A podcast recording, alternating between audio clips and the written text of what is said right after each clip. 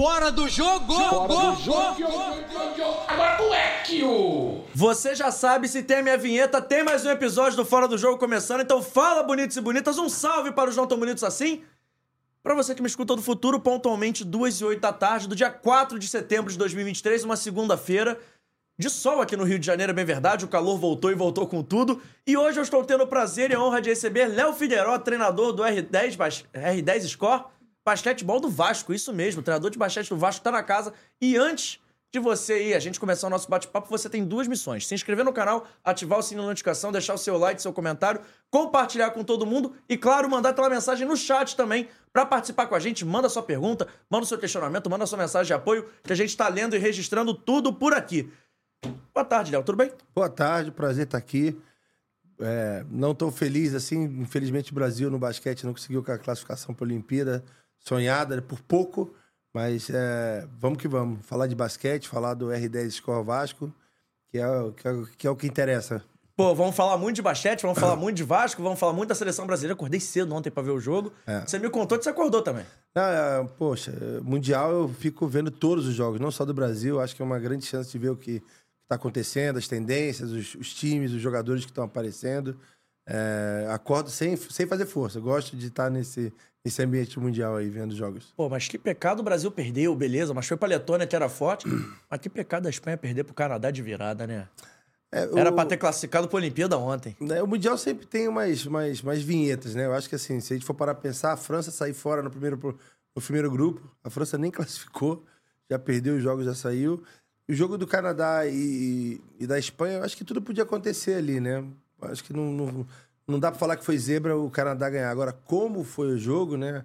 A Espanha ganhou o jogo inteiro, né? Aí no final, as coisas viraram, o Brooks jogou demais. Aí no final. Surpreendendo a todo mundo. É, jogou demais, é. Por mais que o garoto do Oklahoma tenha sido cestinha lá, mas o Brooks eu acho que foi o cara do jogo na, naquela partida. E infelizmente com esse resultado acabou tirando o Brasil da, da classificação é, antecipada para a Olimpíada, mas ainda temos o, o pré-olímpico para lutar aí. E o Brasil tem tudo pra fazer um bom pré-olímpico, mas antes da gente continuar falando de basquete, a gente tem uma pergunta importante aqui nesse podcast, que é o que abre o nosso programa, que a gente quer saber quem é o Léo Figueiró fora do jogo.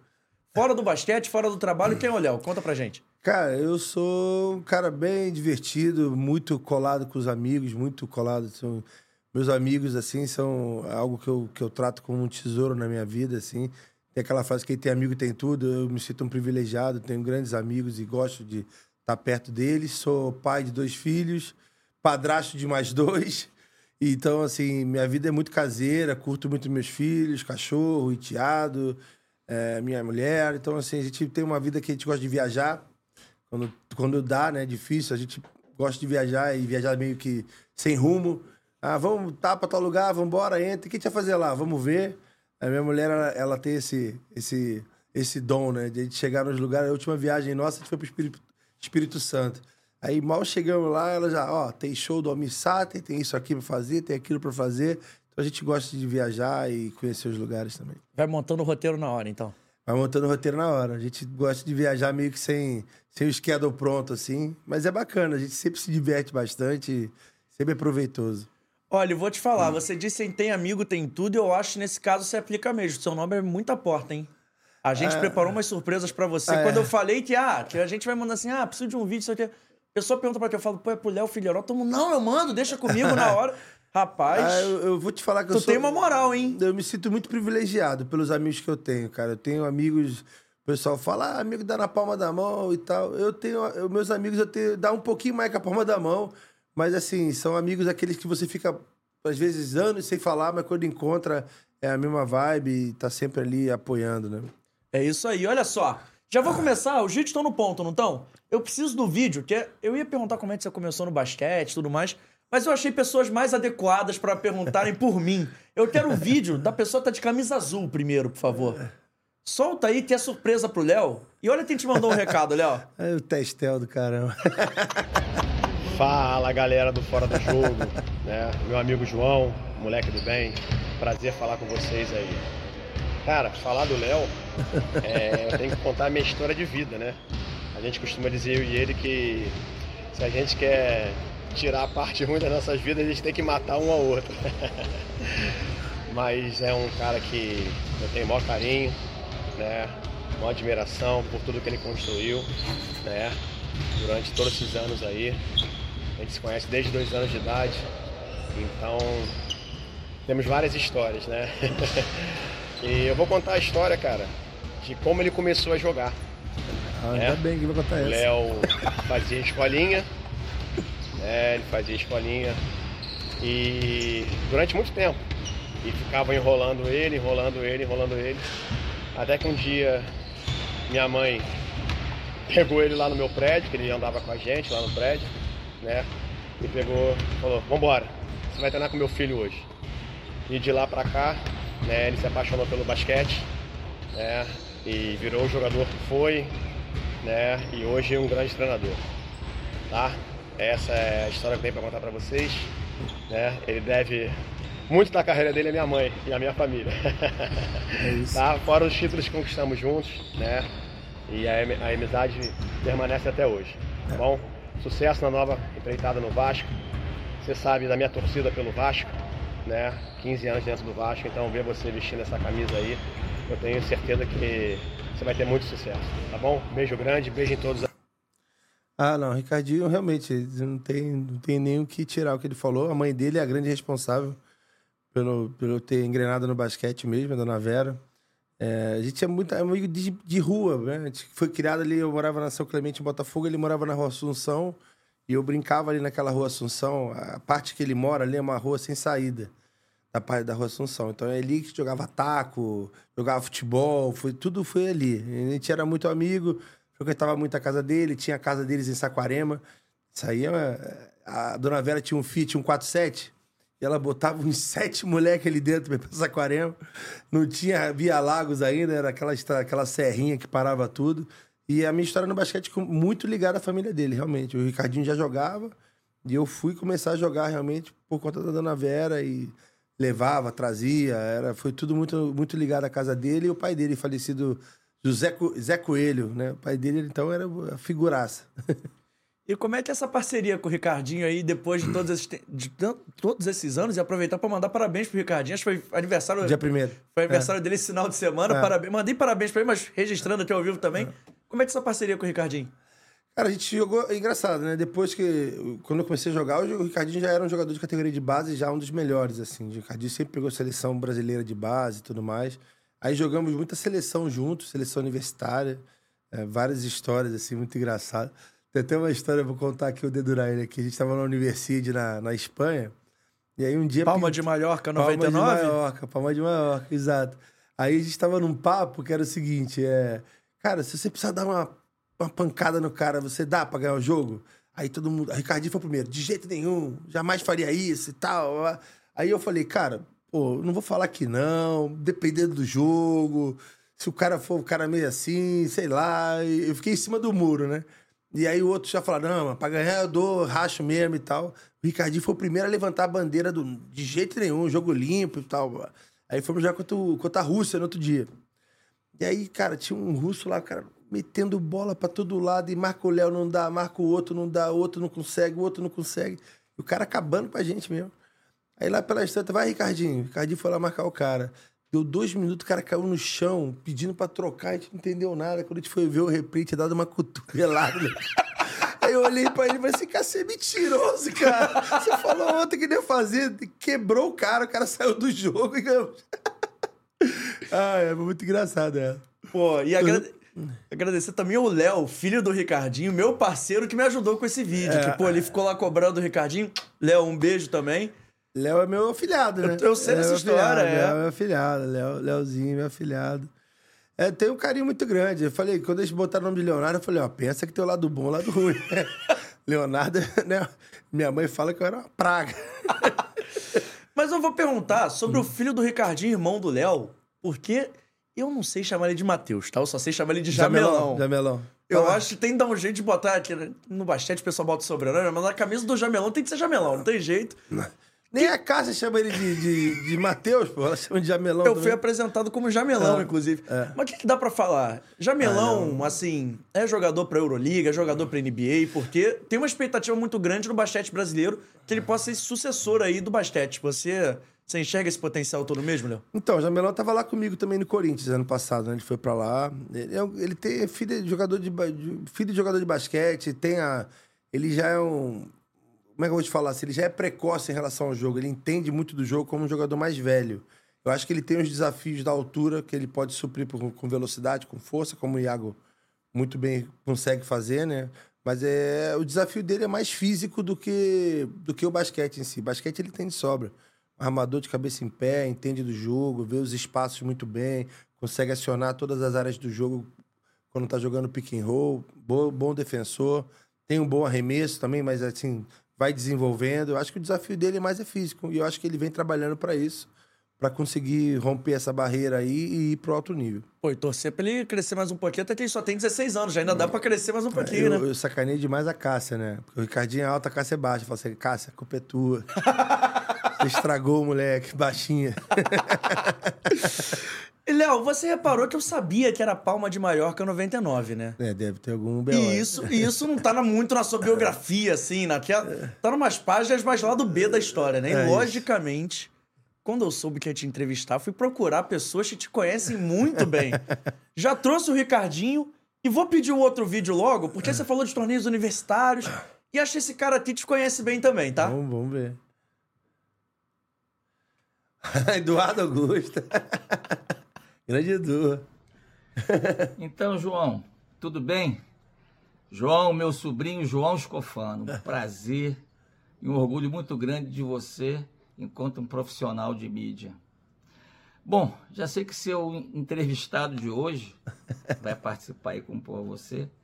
É um cara muito querido, que a gente, na vida, a gente costuma é, é, é, entrar na nossa vida, né? E a gente é, gosta muito de estar participando. O nome dele é Leonardo Figueiró.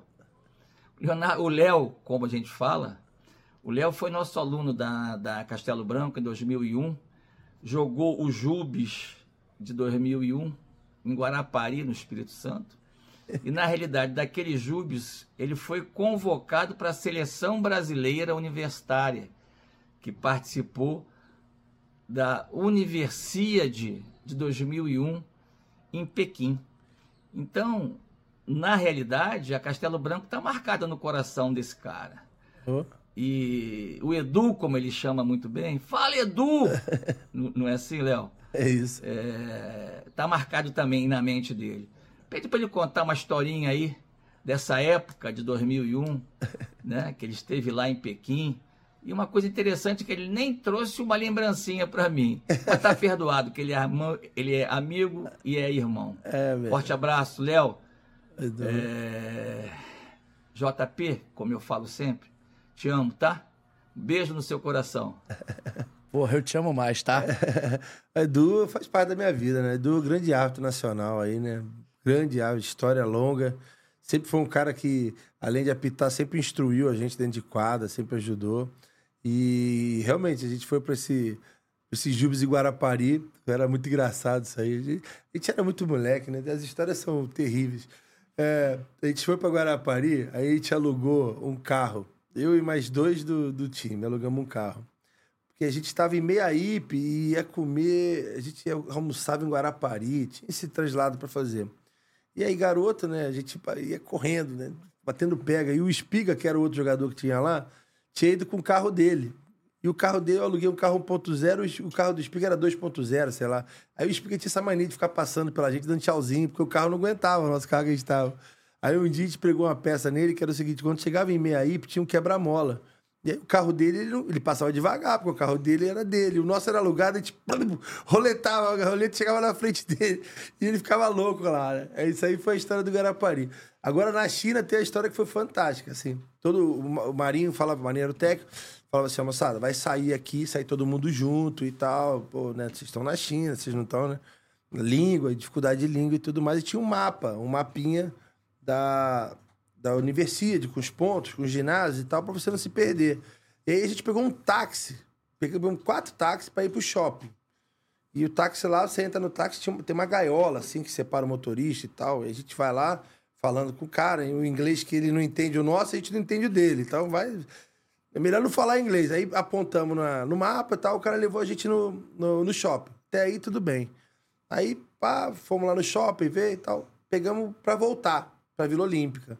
Aí quando a gente volta pra Vila Olímpica, chega o primeiro táxi, chega o segundo táxi, chega o terceiro táxi e o quarto táxi, nada. A gente saiu junto todo do, do shopping. Aí a gente, caramba, caramba, não liga, não, não era tão fácil igual hoje, né? Celular e tal. E não chega, e não chega, e não chega, e não chega, e não chega. Uma hora depois chega o táxi. A gente já tava assim, desesperado, porque eu era o capitão, eu, junto com o Ricardinho. A gente ia ter que chegar no Marinho e falar: ó, perdemos um táxi. Não sei onde é que os caras estão, não sei o que aconteceu. Aí chega os caras, gente, mano, o que, que aconteceu, cara? O que, que vocês fizeram, né? Aí o cara me mostrou, eles mostraram o, o, o mapa de cabeça pra baixo pro motorista.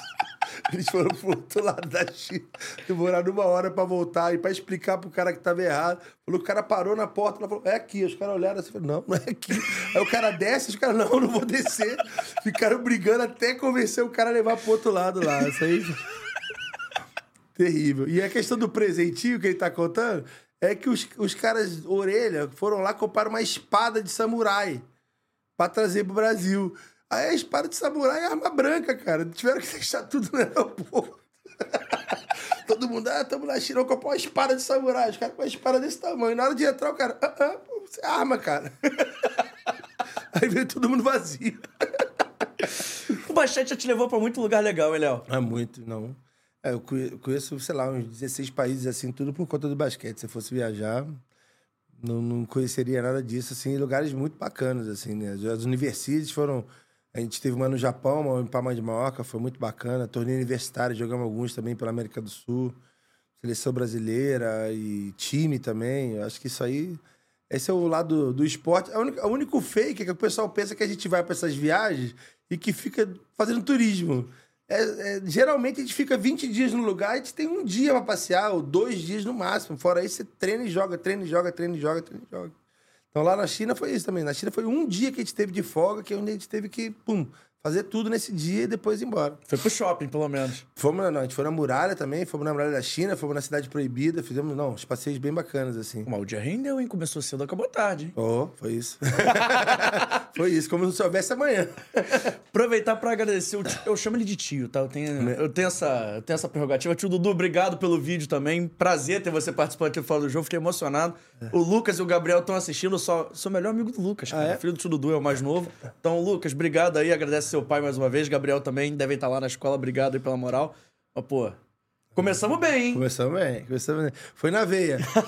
Pegou dois aí que sabem da minha vida cabo a rabo. Ele que, tio Dudu que falou, não, tem que mandar outro vídeo, eu falei de Palma de Maiorca. Eu falei assim, não, deixa que eu registro até o vídeo, tá tranquilo. Palma de Maiorca também foi legal ou a China foi mais maneiro?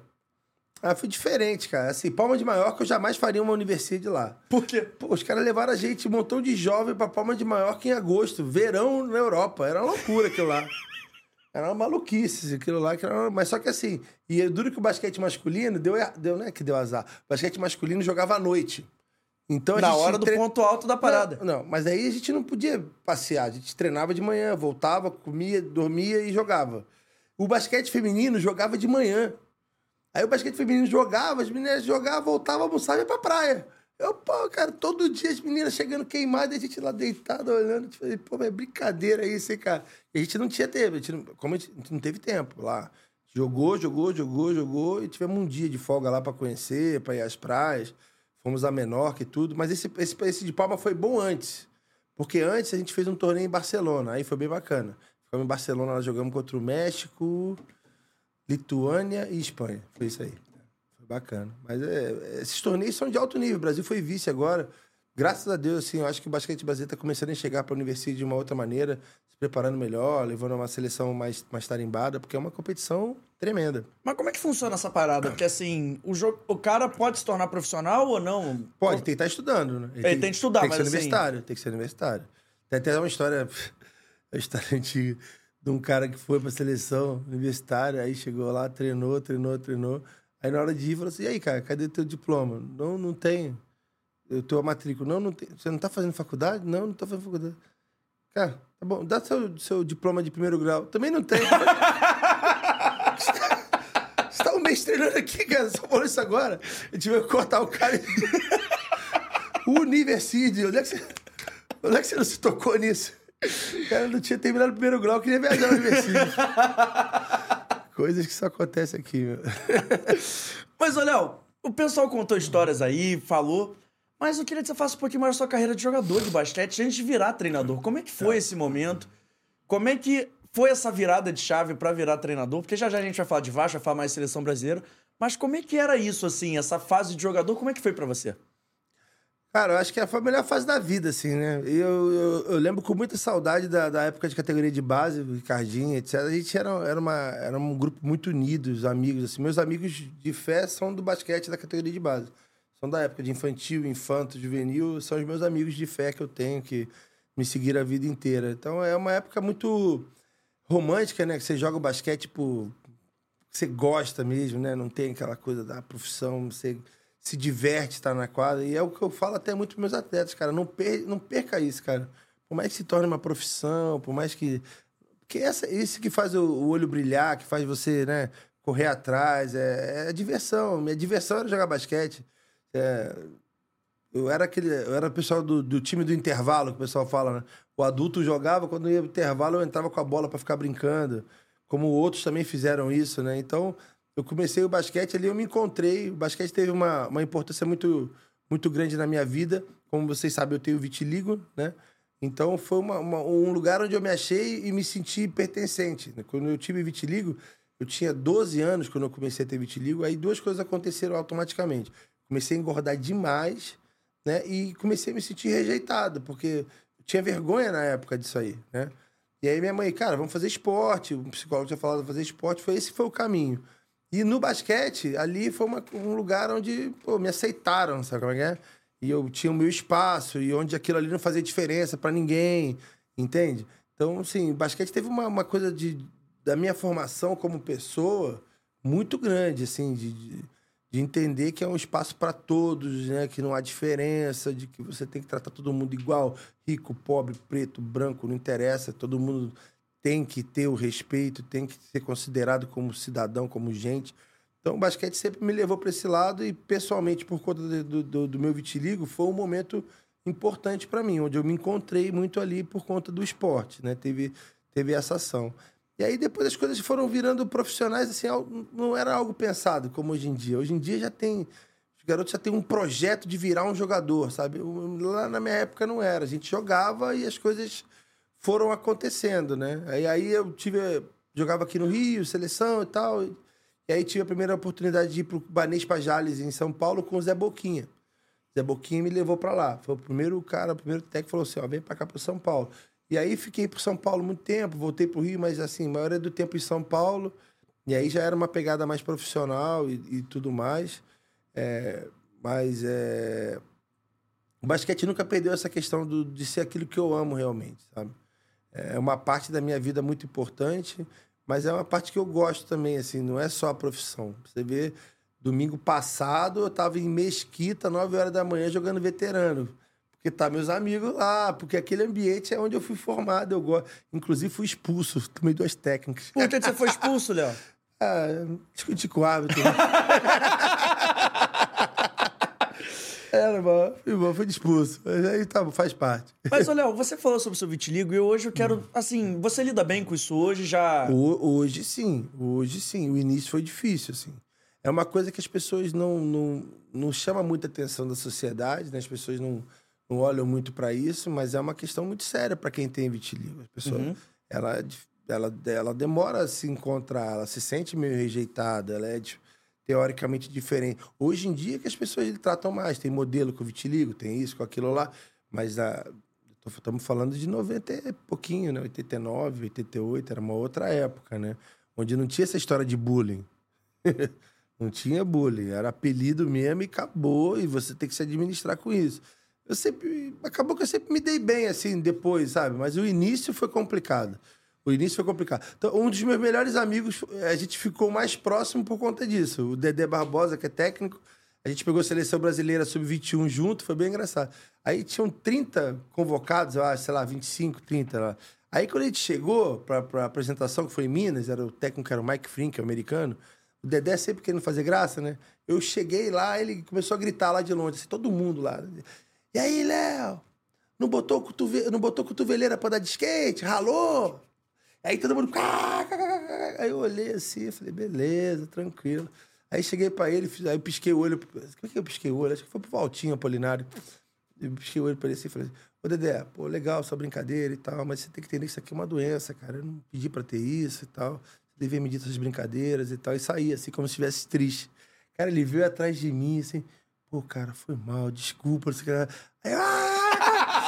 Aí ele, desgraçado, nunca mais acredito em você. Aí, De lá pra cá, viramos brother pra resto da vida, a gente é muito amigo. Mas é, tem essas coisas, mas é assim, eu, eu sei que é difícil pra quem tem vitiligo, não é uma coisa fácil assim. E é uma coisa muito.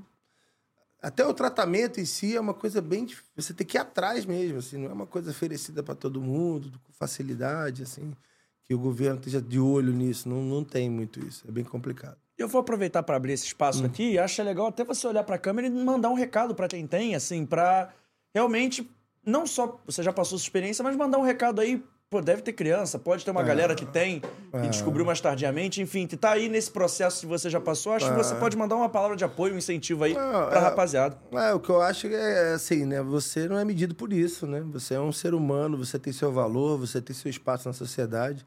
Isso é um mero detalhe, né? Um capricho, né? Um capricho de Deus, né? Em relação a isso. Tem tratamento, mas independente se você tiver êxito no tratamento ou não, isso não define a sua vida, né? Então tenha bem claro de que você é um ser humano, merece todo o respeito e todas as oportunidades como qualquer um.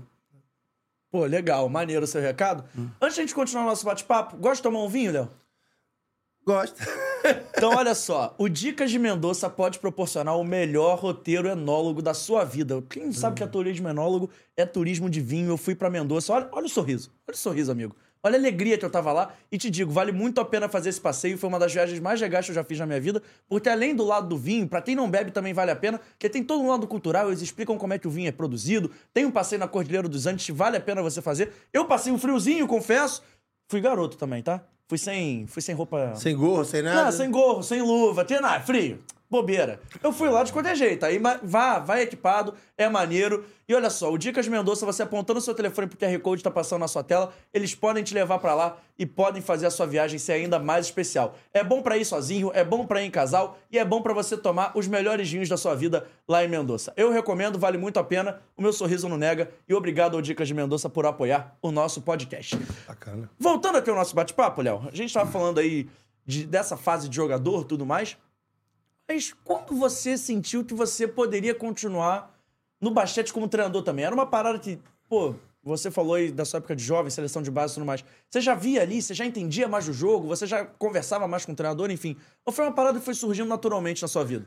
Ah, eu sempre fui muito curioso, assim, né? Sempre quis entender muitas coisas, assim, do... As coisas precisam fazer sentido pra mim, assim. Ah, faz isso porque eu tô mandando. É, é pouco pra mim. Tem que ter um porquê, né? Eu gosto de falar até pro jogador, assim, vamos ganhar de qualquer jeito, não existe. Tem um jeito pra ganhar. Né? Não tem... De qualquer jeito não ganha, tem que ter um jeito. Como é que é esse jeito pra ganhar, né? Então, sempre fui muito curioso, sempre gostava de estar do lado de jogadores inteligentes, entender o que os caras estão fazendo, admirava muito o raciocínio rápido dos caras, né? Time, é, eu fui numa geração que, que curtiu muito a época de, do, do PAN, né? Então, viu o Mauri jogar como amador, o Cadum, joguei com o Cadum, o Cadum, jogador inteligentíssimo, muito inteligente. Então, esses caras, assim, eu sempre gostava de escutar o que esses caras estavam falando, como é que eles estavam agindo, escutar a orientação técnica, o porquê das coisas. Isso é uma, uma coisa que eu sempre gostei. Mas a questão de virar técnico, como é que eu vou te falar? Eh, Chegou no final da carreira, eu falei assim, cara, eu, o que eu quero fazer depois, assim, né? Então, Eu quero estar no meio do basquete. Então, a primeira coisa, assim, eu já me forcei a terminar minha faculdade, né? Fui, fui estudar, fazer faculdade. Foi ótimo para mim, porque quando você joga basquete e fica só naquele mundo, você acha que educação física é basquete, né? E aí, quando você faz a faculdade, abre a sua mente e entende que educação física é um mar de coisas, né? Que você pode atuar, trabalhar, com basquete ou sem basquete, mas é um- uma imensidão.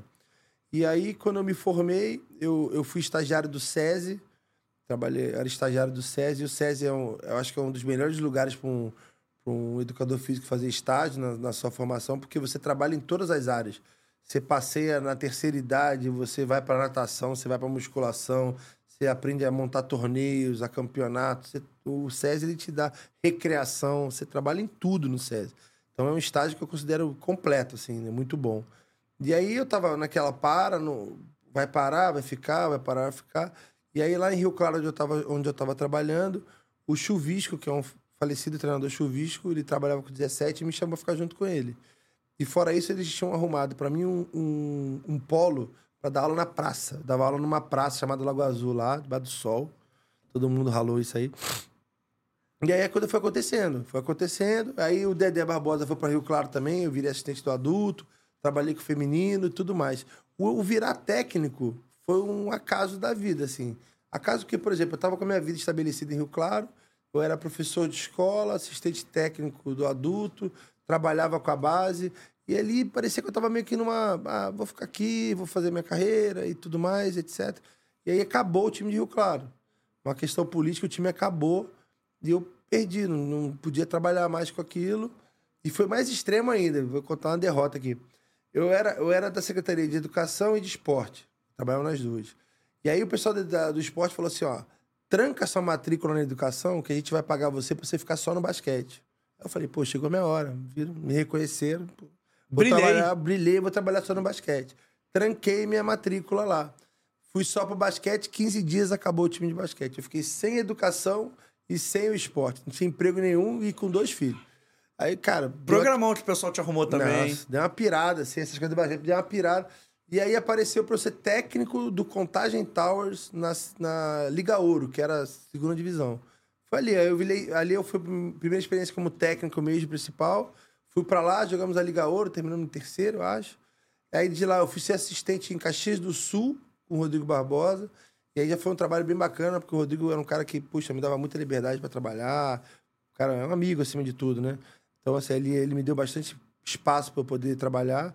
E aí a gente fez uma brilhante temporada naquele ano. A gente terminou em quinto do Nacional, um time que era para chegar em décimo segundo, décimo terceiro, chegou em quinto. E aí o Botafogo fez a proposta para eu ir assumir o, o Botafogo, né? Então, assim, ali começou as coisas. Mas o... Fala, vou ser técnico foi através de um, de um desastre, vamos dizer assim, né? Um momento muito crucial. Tava todo mundo lá, não sei até se o GG tava, tava nesse time, GG, não? Do, Bota, do Rio Claro, quando acabou? Tava, é. Tava. Acabou, deixou todo mundo na mão, com a mão na frente e atrás. E aí foi aí que pintou realmente essa, essa oportunidade para ser técnico. E eu queria muito ficar no meio do esporte. Para mim ia ser muito difícil eu, eu sair do meio do esporte. Era muito complicado para mim. E aí acabou que foi para esse lado técnico. Hoje eu tô agradecendo a todo mundo, agradecer também a presença do GG, né? Todo dia que a gente tem um multicampeão do NBB na casa, né? Ele tá ali trabalhando, mas obrigado, GG. Obrigado, dona Dani. Dani Lima, tá aí ajudando a gente a fazer esse programa acontecer. Obrigado GG, pela moral. GG que, acima de tudo, assim, né? Não precisa fazer média, é um amigo meu, etc. É um cara que, puxa vida, se eu tô no Vasco hoje é por realmente confiar muito nesse cara, saber da integridade dele, da seriedade como ele lida com as coisas, tá fazendo um trabalho brilhante. Como eu já falei, assim, em outros lugares, assim, uma coisa é você pegar um time andando e você fazer um upgrade, você, né? Fazer os ajustes para melhorar. Outra coisa é o que ele está fazendo, que é pegar um projeto parado e fazer ele andar e andar numa direção muito bacana. Então, o GG está sendo um, um suporte e um, e um, e um GM, aí, como a gente fala, de, de primeiro. Ah, vou te colocar na podre então, né? Mas, Mas o GG GM ou o GG na quadra?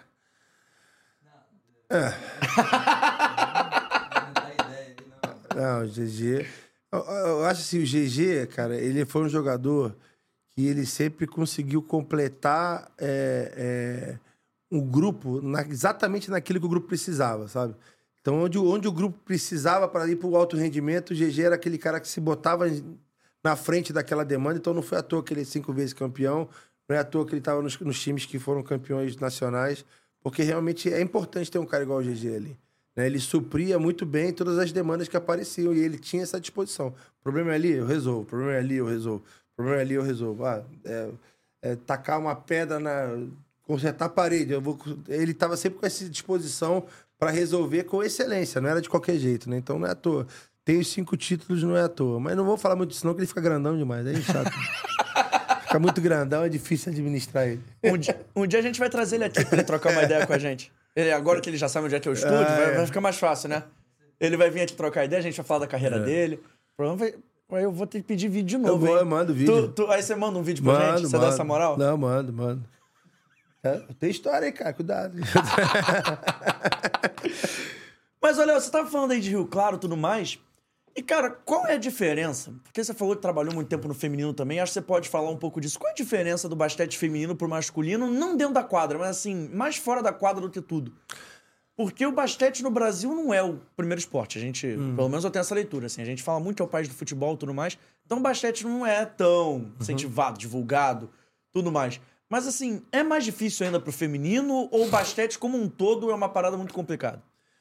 Não, o, o, o problema que eu acho, que eu acho não, que eu tenho certeza, certeza que eu vou falar aqui, é que a gente, nenhuma das esferas, nem no masculino nem no feminino, consegue é, suportar o preço do processo para que as coisas andem.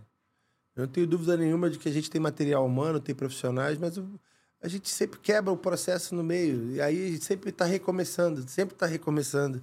Então esse é o complicado para mim. Assim, o basquete feminino ele já teve, cara, polos e polos de massificação do esporte, e etc. Já teve a americana, uma escolinha da Unimed americana que tinham 300 meninas jogando. Acabou. Acabou. Pum. Apare- Desaparece o negócio. né? hoje tem um polo muito importante em São Paulo, do basquete feminino, que é patrocinado por um banco. Cara, aquilo ali é uma excelência tremenda. E aquilo ali vem caminhando há muito tempo. Acho que é o único lugar ali que durou até hoje é aquilo lá. Mesmo assim, tinha time de adulto, já não tem mais, etc. Então, esses processos, quando eles são quebrados, ele é muito complicado. A gente tem um país continental que a gente tem que pensar em estratégia e conseguir aguentar o processo. Né? Pô, será que aquele cara de 2,10 metros e dez, que está escondido no interior da Bahia, capoeirista, super ágil, será que ele vai aparecer aqui na porta do Vasco para falar que é treinar basquete? Não vai. Não vai. A gente tem que ter mecanismo para achar esse garoto. A gente tem que ter mecanismo para ir levar o basquete dessas pessoas, né? Só que assim, vai ser no primeiro ano que a gente vai... Não, pode ser que não. Pode ser que a gente demore um ano e não ache ninguém, mas de repente no segundo ano a gente vai achar. Então, assim, o que eu, o que eu lamento é a gente ter clareza dos passos e perseverança no processo. Assim, eu acho que esse é o problema do basquete, tanto masculino como feminino. É a gente ter clareza dos passos. Esse aqui são os passos da sociedade. Esse aqui, então vamos por aqui. E dá tempo ao tempo. Não vem de uma hora para outra. Não vem de uma hora para outra em lugar nenhum. Se você for parar a pensar, os maiores times da NBA, que, que eles duram mais tempo em, em alto nível, não é que é campeão, é que eles duram mais tempo em alto nível. Aqueles times que estão sempre chegando em final, final de conferência, não sei o que lá, são os times que vieram do draft. São os times que pegaram o draft 1 aqui no ano, o draft 2 no segundo, 3, e daqui a cinco anos montou uma equipe que vai ficar cinco anos tentando ganhar título, voltar lá em alto nível. Então, esse, é sempre um imediatismo que beira a loucura. né? Que beira a loucura. Você vai falar, cara, você, você tá falando isso mesmo? É isso mesmo? Você tá querendo ganhar tudo de uma vez só? Você quer destruir? E aí, é, por causa própria, né? o treinador acaba sempre sofrendo, né? O treinador, ele não, não chuta a bola pro gol. O treinador não faz cesta, certo? O treinador, ele é um facilitador, ele ajuda o caminho pro cara ir lá e definir. Eu tenho isso muito claro. O jogador é o, é o artista principal. Quando não tá se falando muito de técnico, técnico da o técnico não sei o que lá, eu, eu não gosto dessa história. Até quando é comigo mesmo, eu, não, eu me sinto mal, porque assim, não é verdade. Você é um facilitador, cara. Você vai facilitar esse caminho aqui, é mais fácil, esse caminho é mais. Você vai espaçar a quadra, você vai fazer. Você tem sua função ali. Lógico que você tem a função. E é, e é pertinente, e é importante, tá tudo bem. Mas o jogador, ele é o processo. Então, às vezes, você tem o melhor jogador do seu time, ele machuca, seu time vai mal. E aí, cara? Ah, Como é que você vai fazer? Acabou. Né? Ou então, você vai lá, um time novo. Pô, o time demora, cara, a ajeitar, a jogar o seu melhor. Eu costumo falar que são três anos, cara. Um você monta um time, uma, um esqueleto de um time, esse time vai, vai, vai chegar ao alto rendimento, para mim, pelo menos em três anos. O primeiro ano vai estar ali, o segundo ano vai ajustar o que tem que ajustar, o terceiro ano, pumba, vamos, vem, vai para cima. Mas quem consegue chegar nesse terceiro ano? Dificílimo. Dificílimo chegar, dificílimo, dificílimo. Tá todo mundo, pá, aí quebra, desmonta tudo. Ah, agora vai. Não vai, cara, é mentira. E o que me, me deixa mais espantado é porque os caras não veem o que tá acontecendo no mundo. Né? Se você for olhar o mundo em si, pô, são os técnicos que estão mais tempo, os trabalhos que são mais consistentes, e depois eles chegam no alto nível e ficam mais tempo competindo. né? Vídeo o Palmeiras, tá lá. Tá lá, o cara tá lá, é o time bom, mantém, muda, etc. Não é que não vai ganhar, mas ele tá sempre figurando ali. Você entende o que eu tô falando? Eu não tô falando que é a receita pro cara ganhar, mas é a receita pra você estar sempre lá em cima, nas primeiras colocações. Eu não tenho dúvida de que você sabe conhecer os passos que tem que dar e perseverar no processo. Eu acho que isso aí não tem como. Perfeito. Outra parada que eu vou te perguntar, já que você citou NBA, porque a gente viu a Copa do Mundo de basquete rolando aí agora, o Brasil até que foi muito bem. É, perdeu para a Letônia no último jogo, não conseguiu a vaga no pré-olímpico por uma combinação. Não conseguiu uma vaga na Olimpíada, na verdade, no pré-olímpico tem, por conta de uma combinação de resultados. Mas teve um, teve um jogo que chamou a atenção que foi contra o Canadá, porque o Canadá tinha uns 7 ou 8 jogadores que jogam na NBA e o Brasil não tem nenhum no momento. E eu quero saber do seguinte: você, como treinador, como um cara do basquete brasileiro mesmo, te incomoda em ver cada vez mais uma NBA globalizada com grandes nomes não americanos? Luka Doncic, Embiid, o próprio. Eu não sei falar o nome dele, o francês foi draftado em primeiro pelo San Antonio, O Embi. o Embi. Assim, é uma liga cada vez mais globalizada, com mais talento do mundo. Não ter um brasileiro lá te incomoda? E a gente tá nesse processo aí de reconstrução do basquete, mas assim, não ter um cara lá, pelo menos um brasileiro na liga depois de tanto tempo, é uma parada que te deixa chateado?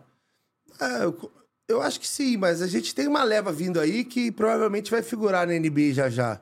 É, eu acho que são safras, assim, mais ou menos, né? A gente tinha, tinha Anderson Varejão, Nenê, uma galera pesada, né? Que, Leandrinho, né?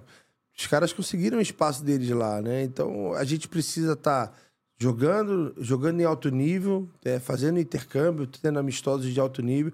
E hoje em dia está muito globalizado, então os jogadores estão, vão aparecendo. A gente hoje tem o, o Samis, tem o Reinan, é, tem o Márcio que foi jogar o- o- a Summer League agora. Então, assim, tem o, Gui Santos que tá na Summer League da, do, do Warriors lá, tava, tá no time do Warriors na G-League. Então, esses jogadores, eu acho que daqui a pouco eles vão estar lá. O, o que me... O que me chateia um pouco mais é exatamente assim, a gente quebrar esses processos, sabe? Eu fico assim, por exemplo, pintou um garoto mais ou menos aí, um prospecto. A gente não tem cuidado nesse processo, sabe? Ou a gente já sai falando que ele é bom demais, que ele vai ser tudo e etc. E é um processo. Ou a gente já elimina o cara, a gente já rotula, sabe? A gente não dá o espaço necessário para o cara desenvolver sem essas. Sem, sem tirar o pé do chão, mas também sem não, não, não, ficar para trás, sabe? Então, é, eu acho que não existe pressão para isso. Deixa os caras irem trabalhando, irem fazendo, irem conseguindo os espaços deles, sem essa expectativa exacerbada, né? Por exemplo, o, o Gui Santos está lá, ele está dois anos jogando na G-League. Pô, beleza. Aí nego, ah, não vai pro Warriors, não vai subir, não vai conseguir. Cara, ele tá no processo dele lá. Deixa ele lá buscando e ralando e trabalhando. Eu acho que, pô, um jogador para mim que ele é de NBA, para mim ele é jogador de NBA, não tá lá por outros motivos, mas ele é jogador de NBA, é o Caboclo. O Caboclo é um jogador de NBA, nato, não tem o que falar. O lugar do Caboclo é da NBA. Não tá lá, não sei porquê, não, não me interessa, assim, não, não é da minha, da minha alçada é, questionar isso, mas com certeza ele é jogador de NBA. Entendeu? O Iago é um cara que tá mostrando a cara pro mundo aí, pra mim, daqui a pouco vão apostar nele lá, etc. Com toda, né, todas as situações que, que, que podem é, ser proveitosas para ele. Então a gente tem nomes bacanas ali.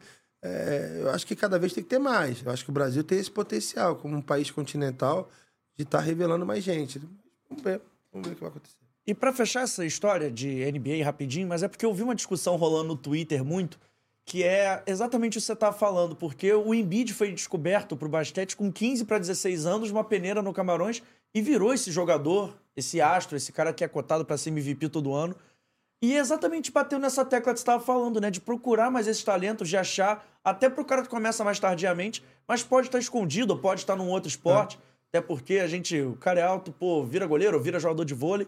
O basquete tem que estar mais dentro desses ambientes, né, Léo? É, a FIBA com a NBA ele já tem esse processo, né? É, a minha filha joga basquete e, e tá nos Estados Unidos, etc.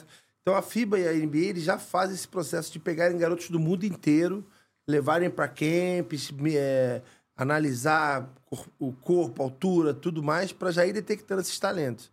Eles já fazem esse processo assim bem bacana, tanto a FIBA como a NBA e até conjuntamente eles fazem. Eu acho que o Brasil poderia ter esse processo né, eu, eu participei de um, de um projeto desse que era do COB, de, era um camp de basquetebol escolar. Foi um projeto que a gente, a gente criou muita expectativa em cima dele. A gente chegou a levar as 60 garotos para São Sebastião do Paraíso, justamente com essa ideia de pegar eles de tempo em tempo, fazer medição e tudo mais. Só que foi um projeto que acabou morreu, né? O COB não deu consequência nisso. Mas eu acho que o tamanho do Brasil, eu acho que a melhor medida para a gente poder estar tá detectando isso é exatamente isso. Regionalizar, né? Porque é muito grande, os garotos não vão conseguir vir para cá e fazer periodicamente alguns, alguns camps desse nível que pudesse avaliar tanto tecnicamente como fisicamente os jogadores que da, da região. E aí conseguir mapear eles de tempo em tempo, refazer para você poder ir, ir mapeando e direcionando. Pô, legal. Antes da gente falar do Vasco, Abner, consegue trazer pra gente aqui a Vitali, por favor? Que a gente começa a falar do Vasco, fala um pouquinho mais da sua carreira. Enquanto o Abner vai pegando, eu tenho uma pergunta para fazer importante. Porque você treinou Botafogo, e eu quero falar rapidinho desse Botafogo, que tinha um. Você foi campeão da, da Sul-Americana de basquete lá em 2019, confere? Pelo Botafogo. Isso. E tinha um jogador que chama atenção no basquete brasileiro, que é o Jamal. Como é que foi treinar o Jamal lá no Botafogo? Cara, o Jamal foi engraçado, né? A primeira coisa é as pessoas me conhecendo e conhecendo o Jamal, falando assim: vai, vai sair na pancadaria com ele. E, e, na verdade, foi a minha primeira experiência com o Jamal. A gente brigou feio numa semifinal de Carioca. E aí depois a gente se acertou, né? Conversamos, né? E, e é um cara que eu tenho uma admiração tremenda por, assim, pela personalidade dele dentro do jogo, né? É um cara que dentro do jogo é extremamente dominante e, e, e competidor, né? O cara que ele, ele vai para os jogos realmente para competir até o final. Mas, assim, tirando o primeiro mês com o Jamal, depois a gente foi, ficou muito próximo. A conversa foi sempre muito boa e, e conseguimos coisas bacanas ali naquela época. E outro jogador que era destaque nesse Botafogo aí era o pivôzão Lucas Mariano. Já passou pelo Vasco é. também. E era um cara que, que figura e figurou a seleção brasileira há muito tempo, né? É. Como é que foi ter esses dois caras no time? Era uma dupla interessante, hein? É, Mariano é um potencial absurdo. Absurdo, assim, o potencial dele é muito grande. Tinha teto de NBA, Léo? É, eu acho que até tem, cara. Assim, o Mariano tá passando um problema agora, uhum. problema de doping e tal, mas parece que vai ficar oito meses fora, pelo que me falaram. Mas, assim, para mim é outro jogador, assim, que você vendo ele jogar, vendo a performance dele, não é um jogador para estar tá aqui no Brasil mais. Ele já tem que. Se eu pudesse dar um conselho para ele, que ele tentasse meter a cara de ir para uma Europa, de tentar, porque tem basquete para isso. Acho que seria bom para ele ir para o Brasil ter ele lá no, no, fora do, do país, representando o basquete nacional. Tá numa fase muito boa, né? Então, é um jogador para mim também que é, é um nível de Europa. Não diria. NBA, não sei. Não sei, poderia tentar. Não, não cravaria, mas na Europa, para mim, ele, te, ele jogaria tranquilamente. E como é que você enxerga essa, meio que essa polaridade, né? Porque tem o basquete NBA e tem o basquete da Europa. Inclusive, deu uma polêmica outro dia com o corredor americano falando que quem é campeão da NBA não é campeão do mundo. Os caras se instalam campeão do mundo e tudo mais. Mas o basquete da Europa tá crescendo e você acha daqui a pouco, não digo fazer frente com os times, porque tem muito talento que vai para os Estados Unidos. Mas você acha que o basquete da Europa vai se tornar tão interessante quanto a NBA, assim, pra galera que gosta de basquete assistir? O pessoal diz que a NBA é uma coisa meio à parte, né? Você concorda com isso? Ah, eu, eu acho que a Euroleague. Eu acho que a Euroleague é fantástico, na verdade. Né? O campeonato europeu de, de basquete já está num nível absurdo. E engraçado agora tá um movimento contrário, né? que são jogadores da Europa que estavam na NBA e estão voltando para jogar Euroleague. Né? O Mirotic e tudo mais. Tem os irmãos também, o Renan Gomes lá, estão voltando também para jogar na Europa. Porque é um campeonato absurdo também, de, de disputado, de, de, equilíbrio. Eu sou assinante, assíduo ali da Euroleague, assisto tudo. É... E a NBA tem aquela coisa do, do jogo mais físico, mais um contra um. As regras mesmo favorecem para o jogo ser um contra um, aquela regra dos três segundos.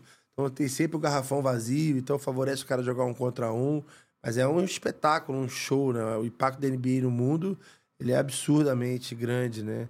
Então, cada vez mais está se aproximando, né? Antigamente, os melhores jogadores da, da NBA eram americanos. Hoje, invariavelmente, tem sempre um estrangeiro, dois estrangeiros figurando entre os melhores. Não é à toa que o Luca Doncic é, é a sensação lá do, da NBA hoje. Eu acho que é o melhor jogador do, do mundo na posição dele. Né? Hoje em dia, até que na corrida para MVP quase não tem americano, né? Porque tem o... Jokic. Tem o Jokic, tem o Doncic, tem o Atetokounmpo, tem o Embiid. Aí a gente já falou quatro e um deles é americano. É isso aí. É, pra você ver como é que, é, como é que tá globalizando isso. E acaba que isso vai aproximando os dois estilos de basquete, vamos dizer assim, né? Você vê no Mundial hoje, esse último, nesse Mundial que está tendo agora, jogo, jo- jogos muito físicos, né, cara? Uma defesa muito física, que é uma característica bem, bem americana, jogando muito em transição também, vários times jogando em transição, que é uma característica americana também. Mas tem aquela questão dos espaços, de um jogo mais, mais espaçado, mais esquematizado, sistêmico, que, o, que a Europa traz, né? Estados Unidos até perdeu outro dia na Copa do Mundo que eu vi. Perder para a Lituânia. É, pois é. A Lituânia. a Lituânia. É, e essa questão do, ah, do campeão mundial, acho que assim, o próprio americano já sabe que não é isso, né? Eles não vão nem. Já sabem. Tanto que eles voltam e meia vão em Mundial e Olimpíada, e para ganhar a Olimpíada eles têm que ir com, com, com a primeira turma. Se, se for com a segunda, já tá passando risco já. Já foi tempo, né? Que Já eles iam com, com a segunda turma e passavam. É, já foi, já foi. Hoje em dia, esse jogo da Lituânia não é que eles perderam, eles perderam mesmo, não vira a bola. O primeiro quarto foi um massacre. É, não vira a bola. Então, assim, adianta mais ir com qualquer. Ah, vamos ver o pessoal que tá afim de ir, vamos lá ganhar o Mundial. Não vai ganhar, vai perder. E os Hernan Gomes que você citou, um deles é o Bo Cruz, daquele filme do, Do do, filme. É. Adam Sandler, né? Isso, isso, isso, isso. Você vê, meu- você vê meus referenciais de basquete. né? Merda. É, mas é, é, é bacana aquele, Pô, aquele esse filme é maneiraço, É, bem pô. bacana, bem bacana esse filme. Muito bacana. É um dos mesmo. poucos filmes que eu vi no Netflix eu vi direto, assim, sem pausar. Normalmente tu pausa pra fazer. Isso daí eu vi direto. Pô, o filme é muito maneiro. É, pô. muito maneiro. Esse cara é um talento também, tá jogando muito bem o Mundial. E, e essa me estranhou essa saída dele de- pra, pra Europa, né? Esse retorno dele pra Europa. Eu acho que ele tem que mudar de nome também. Tem que ser igual o Jamelão. Ele tem que meter um Bocruz, pô. Boca- Ele de. Bo... Pô, o Bocruz é melhor que ele. Fala a verdade, pô. Ia, ia vender camisa, pelo menos. Fala a Camisa verdade. No tape lá, o tape do Bocruz é mais interessante do Hernan Gomes. É. Ficou fora, perderam pro Canadá, não estão nem. Vamos Aí. disputar nono, né? Nono. Pô. Abner, traz pra gente aqui a Vitale Gelato, o melhor gelataiano do Rio de Janeiro, tá chegando agora nesse podcast. Tem promoção nova, já vou abrir aqui. Mas antes eu preciso falar da Vitale. É o melhor gelato italiano, entrega em praticamente todos os bairros do Rio de Janeiro capital. E olha só, pra você pedir, tem um QR Code passando na sua tela. Muito fácil, muito simples. Lá vai ter o Instagram, arroba Vitale Gelato. O telefone que é o 2199-447-3900. Vou falar de novo pra você anotar. É 2199-447-3900. E tem o site da Vitale Gelato, que aí sim, quem assiste o Fora do Jogo tem uma moral especial. Porque você usando o código FDJ10, letra F, letra D, letra J, número 1, número 0, tudo minúsculo, você ganha 10% de desconto, além das promoções vigentes na Vitale. E olha só, a promoção desse mês é ainda mais especial, tá? O mês de setembro chegou na Vitale Gelato e a promoção é a seguinte. Na compra de dois potes de 600ml, esse pote que você está vendo aqui, e hoje eles mandaram pra gente limão siciliano e também o de janduia. Lembrando que é sem gordura hidrogenada, sem conservante, com ingredientes frescos selecionados, todo mundo pode tomar. E olha só, na compra de dois potes de 600ml, você ganha o terceiro pote mais 10 caixinhas, além da taxa de entrega, por R$ 101,80. Amigo, não tem como você não aprove- aproveitar essa promoção. As pessoas que estão aqui no estúdio estão impactadas com essa promoção. Vou até ligar pro Tafarel pra ver se isso é verdade. Isso não é possível. Você compra dois potes, esses dois potes que você tá vendo aqui na tela, ganha o terceiro, mais 10 caixinhas e a taxa de entrega por praticamente 100 reais, 101,80. Olha só, você tá perdendo tempo. Liga, pede no site. Quando ligar, fala que viu no Fora do Jogo, amigo. Um abraço pro Tafarel, pra toda a equipe da Vitale, que eles ajudam o nosso podcast e ainda mandam um sorvetinho delícia pra gente. Vai ter de ter, Léo?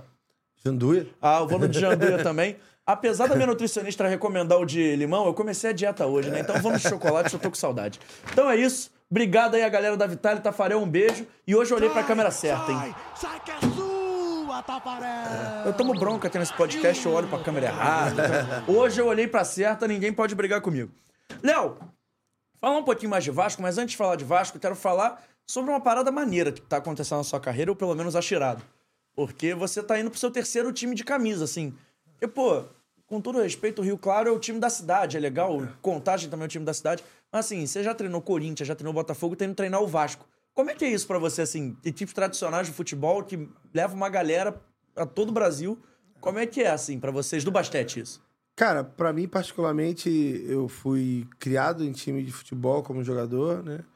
E como técnico, gera muita responsabilidade. Eu gosto muito porque você tá movendo com a paixão, com um número gigantesco de fãs, é, mas é uma responsabilidade. Você tem que saber que você está representando uma camisa que vai mover milhões de pessoas, pessoas apaixonadas, pessoas que se alegram muito quando o time ganha, choram quando o time perde, e é uma responsabilidade estar defendendo isso. Então, é, tenho muito comprometimento com todos os times que eu, que eu trabalhei, é, muito respeito pela camisa e sempre cobro isso dos meus jogadores. Você não tá jogando. Você tá jogando defendendo milhões de pessoas que estão aqui torcendo por essa camisa, que vão te apoiar, mas querem que você seja compromissado. Mas o que dá mais trabalho? Porque, assim, time de cidade normalmente é uma cidade menor, é uma cidade interior. E tem também uma responsabilidade, é claro, mas dá mais responsabilidade. O time de camisa, o time de torcida, que é uma parada nacional, ou o time da cidade local ali, que a cidade adota, quer ver bons resultados, o que, que, é pior, entre aspas, assim? Não digo pior, mas assim, que gera mais cobrança. Mas cobrança é time, lógico. Tenho dúvida. O time de cidade é mais chato. Por quê? Porque aí você joga, você vai na padaria e o cara quer falar contigo, entendeu? Ah, tu vai almoçar depois de um jogo, cansado do jogo, o cara quer falar o que ele acha do jogo, ele se sente nessa, nesse direito. Ele não entende que ali você está numa hora de lazer depois do trabalho, você está querendo almoçar em paz. Não entendem isso. Quando o Então- time perde, tem que ficar em casa também? No interior? É, é, fica em casa, pede delivery lá e fica em casa, para não ter, para não ter emoção. Mas é, mas o time de camisa é com certeza move com muito mais, né? Muito mais pessoas e às vezes você tem que entender aquela questão do, do, fana, do, do- fanatismo, né? Que é uma coisa que eu, eu, eu vejo como uma coisa séria. Acho que o fã ele merece todo o respeito, a- amor, abraço, satisfação. É, tem que prestar conta ao fã. Eu acho que isso aí é uma coisa. O fanático, eu acho ele perigoso. O fanático, ele é perigoso. Para todo o processo, ele é perigoso. Porque ele não mede o que ele está fazendo, ele não mede o que ele faz, ele não mede o que ele. E isso aí é complicado. Então a gente vê hoje em dia algumas ações de fanáticos que são totalmente contrárias ao, ao caminho que o clube está desenhando para crescer. Né? Então, por exemplo, você quebrar um. O time está sem dinheiro. E aí o time está se reerguendo. E aí não tem um resultado bom. Você vai lá e quebra o teu, o teu clube. Cara, você está gerando mais prejuízo. Então vai ter mais uma demanda. Você não está contribuindo, você está quebrando o negócio, né? Piorando. Agora, o fã, pô, quero raça, tem que torcer, tem que. Pô, meu irmão, você tá. Eu vou sentar sempre com o fã, vou escutar com o maior carinho possível e sempre tentar representar o fã. O fã é. Acho que é a joia do time. O fã é a joia do time. Esses caras têm que. merecem todo o respeito e carinho e dedicação da equipe. O fanático eu acho ele perigoso, porque é, os atletas, por mais é, famosos ou milionários, ou interessa, às vezes no meio do futebol, são os mega milionários, eles são pessoas, né? Então, assim, tem esse lado que você tem que respeitar o cara como um ser humano, né? Às vezes o cara tá com a mulher dele, tá com o filho dele, tem que ter esse respeito, né? Então, é, são coisas, para mim, totalmente distintas, né? Que às vezes eles se misturam, porque como é que você vai saber quem é o fã, quem é o fanático? Você vai saber só depois que der um problema. Mas é, é- tem que ter essa distinção. E você tava falando de time de cidade ser um pouquinho mais chato, mas é porque normalmente não tem exatamente isso que é o futebol, né? Então, o time de futsal, o time de basquete se torna a grande atração da cidade, né?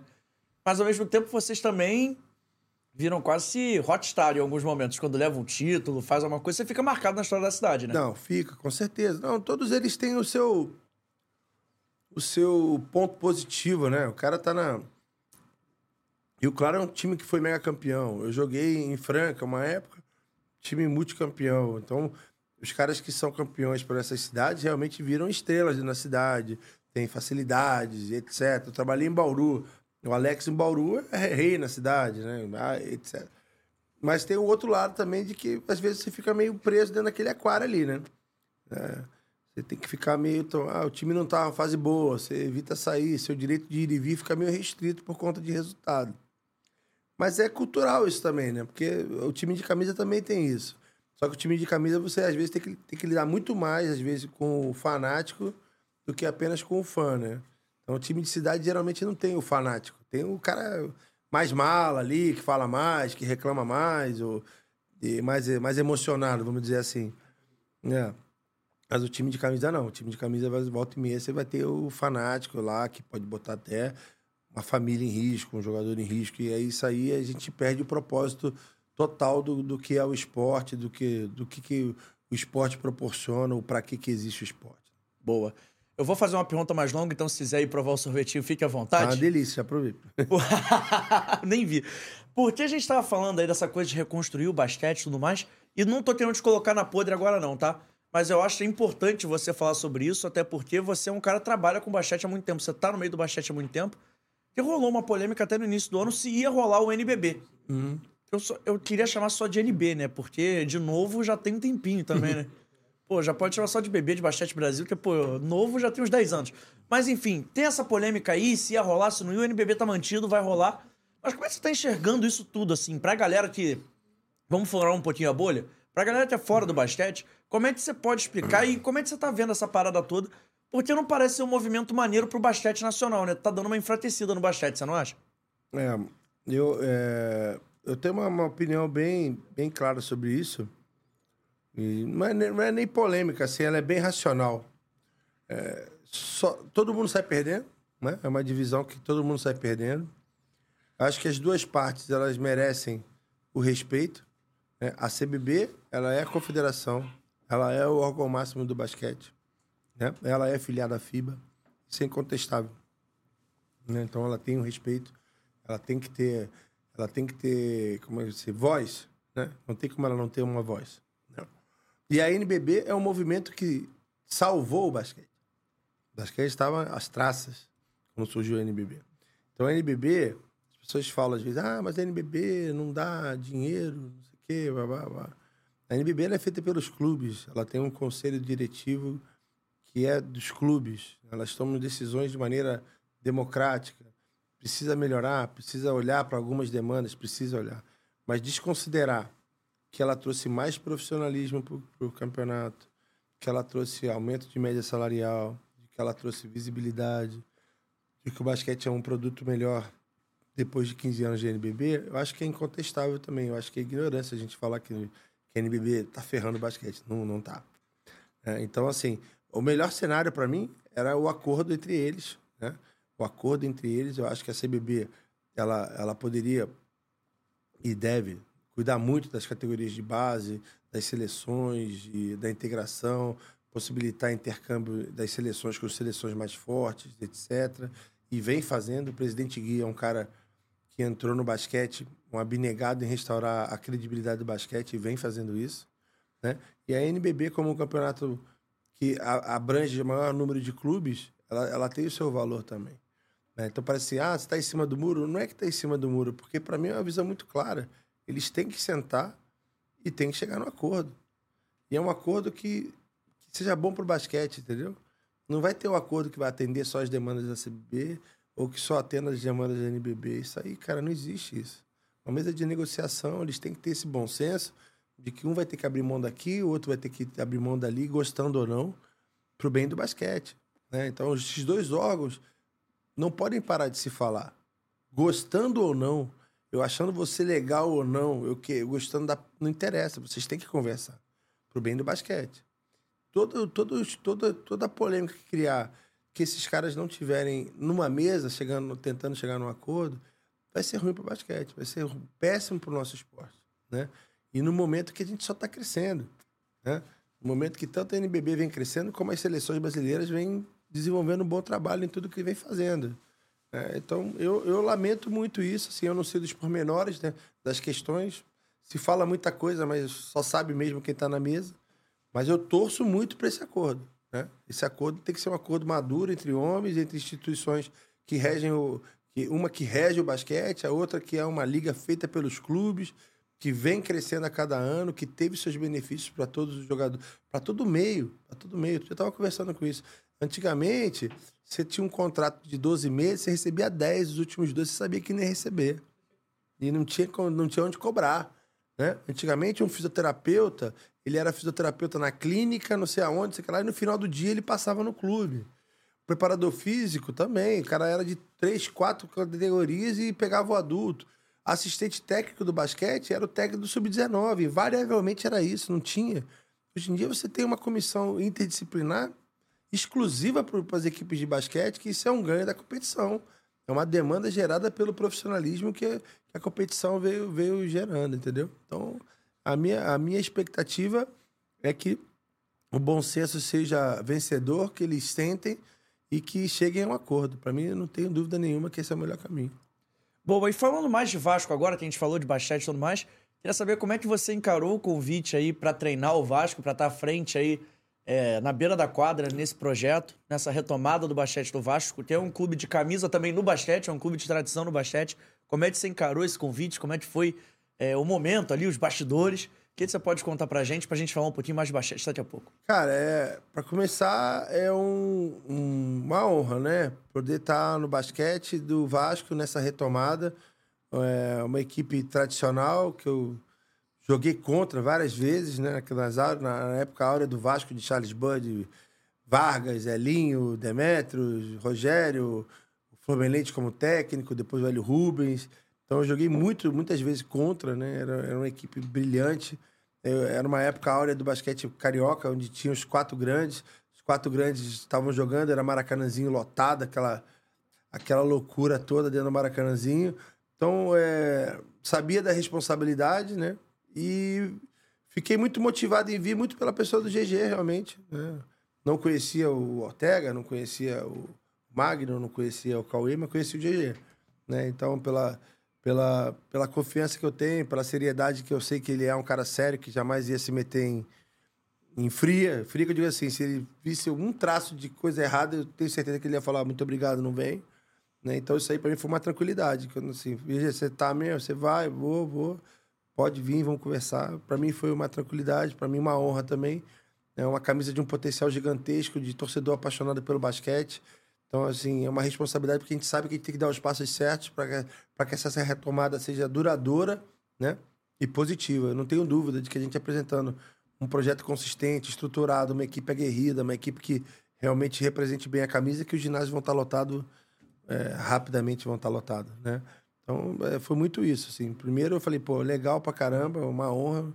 né? time, time vitorioso, campeão. Primeiro time a jogar contra time da NBA. Voltar pro Rio, que Deu eu um sei... calor nos caras, inclusive, nessa brincadeira aí, hein? É. Voltar pro Rio, né? Eu sou daqui, sou carioca, então sei como é que é o público carioca em relação ao basquete. O Rio de Janeiro é um lugar de basquete, sim. As pessoas gostam muito de basquete aqui. E muito encorajado pelo GG. Eu falei, fala assim, GG, tudo que der errado tá na tua conta. mas, é, mas, é, mas é uma garantia, assim, eu como treinador, ter o GG como, como, como parceiro ali, é, para mim é uma garantia de que as coisas vão correr bem. Boa. Inclusive, o Marlon Ferreira fala assim: bem-vindo ao Vasco, filho de herói. Estou ansioso pro Vasco vir a Caxias do Sul e enfrentar a equipe local aí, ó. Já Aí. tem um torcedor lá. Caxias é um lugar que eu tenho um carinho gigantesco. Eu joguei dois anos lá como jogador, trabalhei como assistente lá. Fui muito bem recebido. É, é uma galera que toca aquele basquete lá, o Rodrigo Barbosa, o Biglia, o Caberlon, grandes amigos, Rubinho, Dida. São pessoas maravilhosas e, e é um lugar que eu me sinto muito à vontade lá. Sempre é bom voltar lá em Caxias, porque é muitos amigos, é um tratamento muito bacana, são muito carinhosos, assim, um lugar que me sinto muito à vontade. Boa. É, falando um pouquinho mais desse projeto do Vasco, não parece ser uma parada a curto prazo, não, né, Léo? A gente estava conversando ali em off. Como é que você tá vendo? Você aí. O que, que você pode contar já? Que é um time novo, um time em formação.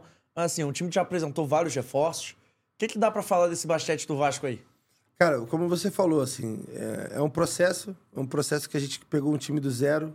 Então, o, o basquete do Vasco, ele tem que, nesse primeiro ano, é, apresentar algumas coisas dentro de quadra e fora de quadra para a gente poder crescer. Então, a gente está caminhando junto nessas duas frentes. Dentro de quadra, tem uma equipe aguerrida, bem estruturada, que vai representar, que vai jogar. Fora de quadra, temos que mostrar estrutura, temos que mostrar seriedade, compromisso e responsabilidade com os gastos. Eu acho que esse é o primeiro passo que o Vasco precisa mostrar para voltar a ser grande. Eu acho que a gente está indo muito bem nesse início, muito bem mesmo. E aí eu, aí eu tenho certeza que essa, dando esse primeiro passo consistente, eu acho que aí sim as coisas vão mudar de figura completamente, porque a gente tem muitas pessoas em volta é, querendo entrar, querendo ajudar, querendo participar, mas eles estão esperando com, com os olhos críticos como é que a gente vai estar caminhando nesses primeiros passos. E eu entendo perfeitamente, porque o futuro recente não foi bom, né? Foi, foi de dívida, foi de problemas, etc. Então eles estão esperando. O cara que é empresário, o cara que quer botar um dinheiro, ele não quer botar num lugar duvidoso. Ele quer primeiro saber se o negócio é sério, se vai, vai cumprir, se não vai botar, né? Se não vai expor a marca dele de uma maneira negativa. Então a gente tem várias pessoas em volta, ao entorno, prontos para dar esse segundo passo. Então, assim, vamos fazer nosso dever de casa, que é esse agora, né? Estruturar, manter uma equipe aguerrida, ser responsável E aí, com certeza, a gente vai dar os próximos passos aí de maneira brilhante. Mas essa parada que você falou de ter dívida e tudo mais, com algumas, algumas dívidas em aberto com ex-atletas, atrapalhou em algum momento em negociações com jogadores, com empresários? Você, assim, ou ter você e o GG, vocês passaram essa credibilidade e conseguiram formar o elenco que vocês queriam? Não, é, com certeza o GG a princípio e depois eu é, foi, foi um fator importante para as contratações. Todo mundo, quando a gente vai conversar, a primeira coisa é, pô, e aí? Vai ser sério? Vai ser o quê? Vai, vai, tá, vai. Normal, normal. Quem vive o basquete sabe que a última experiência foi ruim e o jogador fica com medo. Fala, vou para lá para não receber? Vou para lá para ter problema? Vou para lá passar dificuldade? Não, ele fica assim. Então, a gente realmente colocou a cara na frente, mas gente não colocou a cara na frente à toa, a gente colocou a cara na frente porque as coisas realmente estão sendo feitas de uma maneira responsável, séria, passo a passo, não tem nenhum passo maior que a perna, para que seja algo duradouro. Né? O torcedor ele tem que entender que esse time estava parado, né, com uma credibilidade baixa. Então a gente está retomando essa credibilidade, estruturando esse, essa equipe do Vasco, que ela é gigante, com um potencial gigante dentro do basquete, para realmente dar os passos mais largos, passos maiores e o Vasco voltar para o lugar onde ele tem que estar, tá, que é figurando entre as, entre as, principais equipes do Brasil. Isso aí eu não, não tenho dúvida pela história e, e, pelo, pela importância do basquete do clube. E, Léo, o ginásio do Vasco é dentro do complexo de São Januário, que hoje está impedido de receber torcedores por conta de uma decisão judicial. Inclusive, o Vasco no futebol de campo não pode receber. No futsal, outro dia, e falou isso com propriedade. Eu até olho para a dona Adriela, confirma aqui a cabeça. Obrigado pela ajuda. Mas no futsal não teve público, porque São Januário está impedido de receber torcedor em qualquer modalidade, de qualquer esporte, de qualquer categoria, enfim, não pode entrar torcedor. Você espera que até a estreia do, do Vasco no NBB lá pro final de outubro isso já esteja diferente? O torcedor do Vasco possa ir lá apoiar o gigante do basquete, como o torcedor gosta de chamar? Eu, eu, não, eu não, nem penso nessa possibilidade de não ter torcida. nem penso, até porque tá, fizemos um esforço gigante para reformar o ginásio, para as transmissões, né? Cabine de transmissão, tá tudo, tudo tá sendo feito de maneira bacana lá dentro para a gente poder jogar em casa. Então a ideia nossa é jogar em casa. Jogar em casa, assim, estamos atendendo a todas as exigências para poder jogar em casa. Lá é o lugar. E como é que é para vocês, assim, se o ginásio está em reforma, vocês ainda não estão treinando em São Januário. Mas como é que é saber que tem ali naquele ginásio, que é um ginásio, como você falou, o Vasco já fez grandes jogos, grandes partidas, tem ali como casa de vocês? Qual é o impacto disso? Como é que é para a galera, assim, motiva de alguma forma? Você usa isso de alguma maneira? Porque o Vasco, historicamente, dentro de São Januário, é muito forte em todas as modalidades. No basquete não pode ser diferente, né? Não, é jogar em casa, jogar com a nossa torcida, jogar no lugar onde a gente treina, onde a gente vive, onde a gente vai todo dia, onde a gente se sente à vontade, né? Então, com certeza, isso é um. É, joga a nosso favor, não, não, não tem dúvida, né? Então, a gente espera poder jogar em casa, com a torcida apoiando e poder fazer grandes jogos lá dentro. Entendi. E o elenco já tá fechado? É uma pergunta que o torcedor tá fazendo aqui no chat. Não vou, se não tiver, não vou pedir nomes, mas já tá fechado 100%? Não. não, o elenco não tá fechado ainda. É que, como eu já falei para você, as coisas estão sendo feitas de maneira muito responsável. Então, assim, a gente tem opções, tem até nomes que a gente vem mantendo contato para poder reforçar a equipe, mas a gente não vai fazer nada antes de ter o aval financeiro, tudo estruturado para receber esse jogador. Não tem aquilo assim, vem aí que a gente vai dar um jeito. Não, não tem. Você ainda não está tudo completo para que a gente possa finalizar a contratação de maneira responsável. A contratação ainda não vai ser finalizada nesse momento, mas está todo o processo sendo feito. Os caras trabalham de segunda a segunda, visando deixar as coisas redondas. E assim, eu acho assim, um caminho fantástico. assim é, é um caminho que não chega no torcedor, né? O torcedor não vai ver isso nem tem que ver nem nada.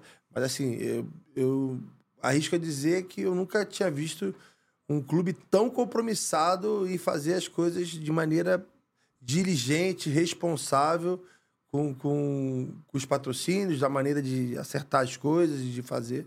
Eu nunca, nunca trabalhei num lugar assim e eu tô achando maravilhoso. Tem um preço, porque às vezes a gente quer, pô, eu como técnico, pô, eu quero um montão de jogador, traz aí, quero todo mundo, né?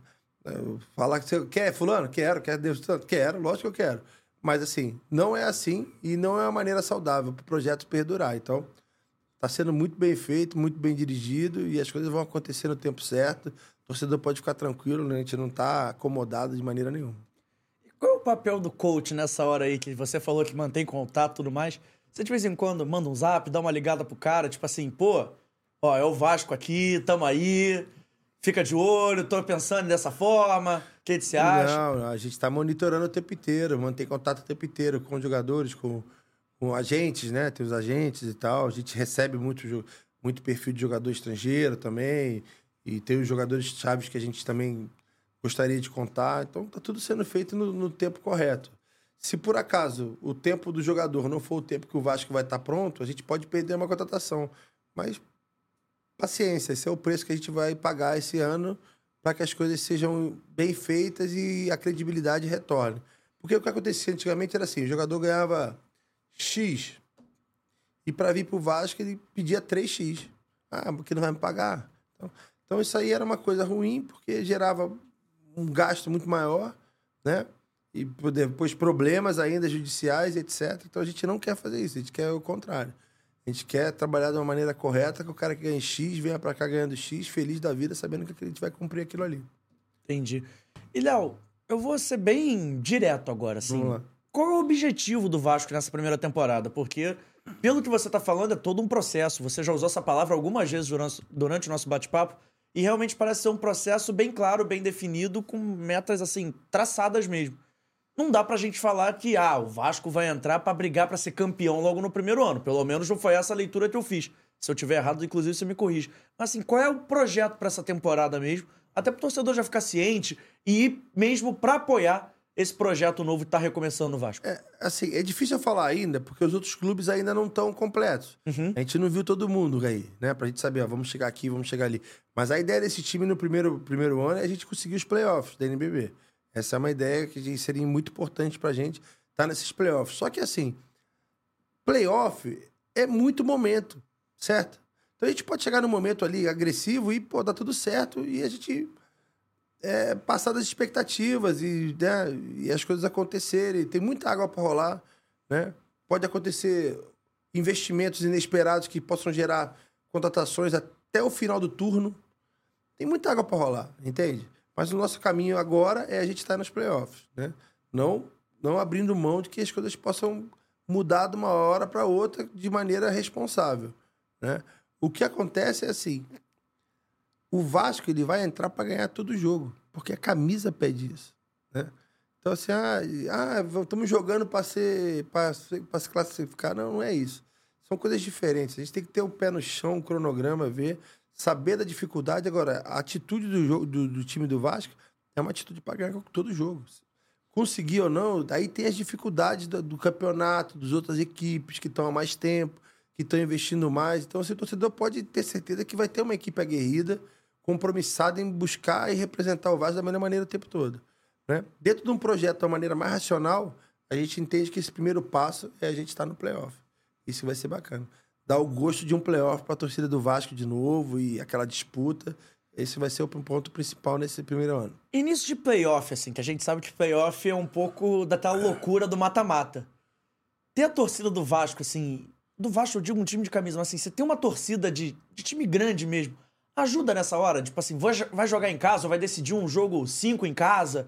Isso faz diferença mesmo no esporte como o basquete? É um esporte tão justo, tão nivelado? Faz. Faz, assim, pros dois lados, né? Às vezes tem um jogador que não consegue e, e, por exemplo, o time começa mal e a torcida vai e aquela pressão também contrária ela é muito grande no time da casa, né? Mas o cara que já tá mais acostumado, ele sabe que se o time tá mal e a gente der uma subidinha de nível, a torcida vem junto e aí quem vai quem vai sofrer é o adversário. Então, para mim, não, não tem dúvida que eu, eu quero a torcida a meu favor. Né? Jogar em São Januário com a torcida em torno da gente, cantando. E a torcida do Vasco tem uma característica que eu acho muito bacana, que canta do início ao fim, né, cara? Canta do início ao fim, canta do início ao fim. Com certeza é uma energia, uma energia que o jogador vai provar e vai, vai gostar. Eu falo para os jogadores assim, é, time de camisa, Vasco, é, o Corinthians que eu dirigi, o Botafogo que eu dirigi, você não tem o meio termo. Você não, você, aqui não tem o morno. Ou é quente ou é frio. Entendeu? A torcida ela não vai ter o meio. Ninguém, a torcida não vai ali, ah, mais ou menos. Ou a torcida vai estar criticando ou ela vai estar apoiando pra caramba. Não tem isso aí. né? E aí vai muito de acordo com o que vocês vão apresentar. Vai vir de dentro da quadra. A quadra tem que mostrar uma energia pra torcida, pra torcida abraçar. E pra quem não gosta de basquete, mas chegou aqui porque, pô, viu o nome do Vasco e tudo mais, viu esse projeto novo, não digo pra você apresentar o basquete, mas pro torcedor vascaíno que quer começar a acompanhar essa modalidade, que, que você pode falar pra esse cara, assim? É pra ir num jogo, é pra ver pela televisão? O que, que ele tem que fazer pra começar a acompanhar e embarcar nesse projeto de vocês? Ah, cara, esse projeto do Vasco, pra começar, basquete é o melhor esporte do mundo. Não tem esporte no mundo que dê a emoção que o basquete gera, né? De alternância de placar, de poder decidir um jogo em milésimos de segundo, etc. O futebol é muito bom, bacana, mas o basquete ele é, ele é uma loucura. O basquete é uma loucura. Eu acho que o, o Vasco ele tem feito um trabalho é, de mídia muito, muito bem feito também. Você que quer acompanhar e saber do time, tem o, tem o Instagram, tem transmissão ao vivo de treino, tem o pessoal colocando os nomes dos jogadores, filmando. Os treinos às vezes são abertos. A gente está tendo no NBA Store, no Uptal por enquanto, mas a partir do dia 10, talvez, né, chefe? Talvez a- dia 11 a gente já volte para São Januário. Os treinos são abertos. E você que está querendo conhecer o time da equipe, a equipe do, do R10, R10 Score Vasco da Gama, as portas vão estar sempre abertas para vocês, para conhecer esse basquete vascaíno e esse esporte que é uma loucura. Pô, legal isso. Ainda mais essa parada do treino aberto, porque o cara pode ir lá ver, pode entender um pouco mais da dinâmica. É lógico. Mas, mas aí eu vou ter que perguntar também, tá? É. O treinador não é meio esquisito da treino aberto, não? Tipo assim, que pode ter um cara de outro time olhando. Você não. Como é Mas- que é? O treino aberto é às vezes. Ah! às vezes sim. tem treino aberto. é, às vezes tem treino aberto. Mas nesse momento de pré-temporada, onde a gente tá mais assim, lapidando os caras tecnicamente e tudo mais, o cara não vai ver grandes coisas, não. Quando chegar mais perto do, do- dos campeonatos, aí vai estar vai tá mais específico. Aí é até bom o a quadra tá fechada para manter um ambiente mais, mais focado ali. E tem outra parada que no Vasco chama muito atenção, assim, porque o Vasco historicamente revela bons jogadores pro basquete, não só brasileiro, mas mundial, né? O Nenê jogou no Vasco muito tempo, foi pra NBA. E o Vasco fez uma parceria com o Tijuca Tênis Clube e jogou a Liga Nacional de Desenvolvimento, não sei o nome correto. Eu LDB, sei- Liga de Desenvolvimento de Basquete. Isso, só sei a sigla, a sigla é, maneira. É, e o Vasco fez uma campanha maneira e alguns desses, desses caras até subiram pro time profissional. Como é que é o seu trabalho, assim, pra lapidar esses talentos? Você que jogou, você que passou aí. A gente começou aqui no início contando. É, seleção de base, jogou jogos universitários mundiais e tudo mais. Como é que você faz esse trabalho com um cara que é mais jovem e tá despontando no basquete? Cara, é, eu acho que tá muito mais na mão deles do que na, na nossa, né? A gente tem que proporcionar o espaço, eles têm que. é, eu acho que assim, as coisas não são. O espaço pro jovem é uma coisa legal até pra falar assim. Não é dado, é conquistado. Né? O jovem, a, o- a revelação ela vem através do potencial demonstrado. Né? A cobrança vem em cima dele através do que ele pode oferecer pro, pro time. Então, é, eles têm que aproveitar essa oportunidade como sendo uma oportunidade de ouro, né? O do Vasco tá aí, mais um mercado, é, de a gente ter, ter essa ligação do, do Vasco com o Tijuca na LDB, que proporciona essa transição mais fácil para eles, né? Então foi mais tranquilo para eles, foi mais fácil para a gente assistir eles, porque eles estavam representando a camisa do Vasco, e mais fácil também levar eles lá para essa oportunidade. Agora, aí, a partir daí, eles vão estar lá, a gente é, a comissão técnica em si, a gente está de olho nos caras, tentando sempre lapidar eles, tentando sempre orientar para melhora, mas é com eles, eles têm que eles têm que pegar essa oportunidade e mostrar que eles têm capacidade de estar nisso aí. É, às vezes o jovem fala assim: ah, eu sou um prospecto, eu tenho que ter um espaço. Não, você, tem, você é um prospecto, você demonstrando que você tem o espaço, cara, o espaço é seu. É conquistado. Eu acho até que é importante para ele mesmo conquistar esse espaço. E outra parada que eu acho legal de perguntar, que eu perguntei o seu papel. Mas do Vasco tem um elenco que tá sendo formado e me parece um elenco cascudo, porque tem muita gente com anos de NBB aí nas costas. A gente pode falar, pô, do Cauê, do Paulite, do Humberto. E qual a importância deles para ajudar no desenvolvimento desses jovens também, assim? Qual a importância de você ter um elenco cascudo para esse primeiro ano de, É. de campeonato, de projeto? Então, eu, e o GG, a gente, foca, a gente focou muito assim, no cara cascudo, mas com um perfil de liderança também, entendeu? Não é só o cara cascudo, é um cara cascudo, mas com um perfil de ser líder. né? O Cauê tem esse perfil, o Humberto tem esse perfil. Então, são caras que a gente acredita que eles vão saber é, é, trazer os caras, né? junto com eles, né? Então, assim, jogadores mais jovens, até por ser o Vasco e ter aquela responsabilidade, torcida, pode ser que de repente te caia em algumas situações que vai precisar desse cara mais experiente falar assim, ó, me segue e tá tudo certo. Né? Que às vezes o técnico fora da quadra não consegue, mas às vezes um cara experiente como ele fala assim, ó, fica tranquilo, vai por aqui, vai por ali, vamos fazer isso aqui, não cai nessa, sai dessa. Então a gente também pensou nisso, já que a gente vai mesclar, esses caras mais velhos tem que, ser, tem que ter um perfil participativo, não pode ser aquele cara alheio ao todo. Pô, legal isso, porque assim, é importante ter essa experiência nesse primeiro ano, então. Vocês avaliaram que isso era uma parada diferencial, no mínimo, assim, para esse elenco de primeira temporada. Nessa retomada, sim. Nessa retomada, a gente precisava dos caras mais experientes, mas com o perfil de liderança. Esse aí eu acho que é é mais importante até do que o ser mais novo, mais velho, mas assim, o perfil de liderança, uns caras para realmente, ó, vamos moçada, é por aqui, ou até quando acontecer um, um intempérie de a gente num, num, num jogo ruim e etc, saber trazer os caras pro equilíbrio, né? Trazer os caras pro equilíbrio. A gente é muito avaliado por vitória ou derrota, mas vitória ou derrota não define quem você é como pessoa, nem como profissional. É inerente ao esporte. Basquete mais ainda, basquete não tem empate. Ou você ganhou ou você perdeu. Ou você vai sair chorando ou você vai sair rindo. Né? E você tem que saber lidar com isso. Tem que saber lidar com essas situações para poder dar a volta por cima. Né? Então, um jogo você tá no inferno, outro jogo você tá, na, você tá no céu. Né? Então, quem tá mais tempo no basquete tem que ter essa maturidade. E esses jogadores podem trazer esse background para os mais novos, para eles ficarem saberem lidar com as situações. Pô, maneiro, Léo. Acho que, que é legal até passar isso pro torcedor, né? Torcedor que tá aí vendo, tá, tá acompanhando. Até ainda que timidamente falta mais de um mês pro campeonato começar, mas assim, final de outubro, né? Então, assim, agora que eu acho que vai começar a esquentar realmente essa parada do basquete, é legal quando ele ouvir isso, saber como é que tá sendo esse projeto do Vasco como um todo. Porque é importante saber disso, dessa coisa da experiência, dessa coisa do perfil de liderança. Até porque, pelo que eu peguei, vocês não queriam aquele cara experiente por ser experiente. Vocês queriam um cara que chegasse aqui com aquela vontade de estar aqui, né? É, não. Todos eles, assim, quiseram estar aqui. Eu Acho que também o GG teve um cuidado muito bacana de também fazer eles conhecerem a história do Vasco. Então, eles fizeram um tour dentro do Vasco da Gama, conheceram a história do Vasco da Gama, a história do Vasco em relação ao negro. Tudo isso é uma história maravilhosa que a maioria das pessoas às vezes não sabe, mas que a gente achou muito bacana em relação aos jogadores, eles saberem que camisa eles estão defendendo. É uma camisa histórica, tem uma história toda por trás. O cara, quando botar aquela camisa, não é que é. É importante ele saber. É importante que ele po possa pesar nas atitudes dele, boas ou ruins, a camisa que ele defende, né? Então, a gente está tomando esse cuidado todo de falar, cara, você está pisando nesse terreno aqui, vambora? Tá tranquilo? Tá, tá difícil para você? O que, que você precisa de ajuda? É esse terreno aqui que a gente está pisando. Então, a gente está contextualizando muito todas as coisas para os jogadores, justamente porque eu, eu também creio num, num modelo de gestão super horizontalizado, onde as responsabilidades são divididas, lógico, a decisão vai ser minha dentro de quadra, mas eles estão participando de tudo. Estão participando de tudo. Eu acho que isso aí gera engajamento, gera comprometimento. Eu trabalho dessa forma e acho que isso é a melhor maneira possível. né? Não sou de maneira nenhuma daqueles caras. Ah, faz porque eu tô mandando. Não, não é isso. Faz porque esse caminho é esse, esse, esse, em todas as coisas. Dentro, fora de quadra, atitude, tudo. Tem um porquê para eles que eu acho que é dessa maneira das coisas acontecerem de maneira é, bem feitas.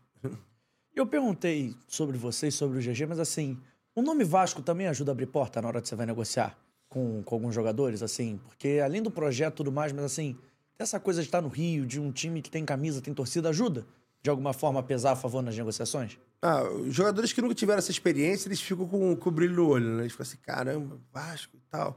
Então, quando eles vão tendo esse, esse primeiro contato com os torcedores, eles vão vendo que é uma coisa diferente, né? É uma paixão diferente. Teve um caso até dos jogadores que estavam almoçando lá no Vasco, aí chegou um torcedor, vocês estão do basquete e tal, eu pago esse almoço, quero ver se tal. Sabe aquele acolhimento assim, você é do Vasco, eu vou, sou torcedor do Vasco, eu vou pagar o almoço de vocês. Aí os caras olharam assim, mas peraí, como assim? Então tem essa, esse carinho, assim, essa, essa questão que eles vão viver cada vez mais. Cada vez mais eles vão viver isso. Que é pro lado bom pro lado ruim. Então eu sempre falo pra eles assim, cara, vocês não são qualquer um mais. Vocês não são jogador de basquete. Vocês são jogador de basquete do Vasco da Gama. Vasco da Gama. Quando você tiver na sua hora de folga, é sua hora de folga, mas você continua sendo jogador de basquete Vasco da Gama. Isso aí, né, é- é- você tem que entender isso.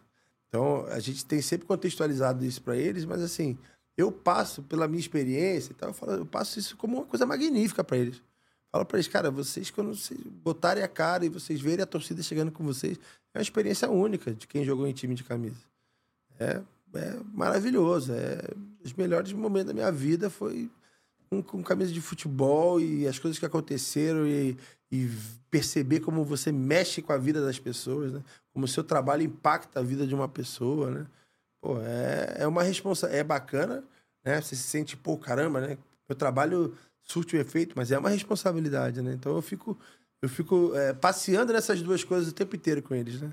Do quanto é bom e a responsabilidade. Do quanto é bom, mas a responsabilidade. Pra gente fechar esse assunto do Vasco, ainda tem mais algumas perguntas É. pra te fazer. No Vasco, o basquete também é foto na parede.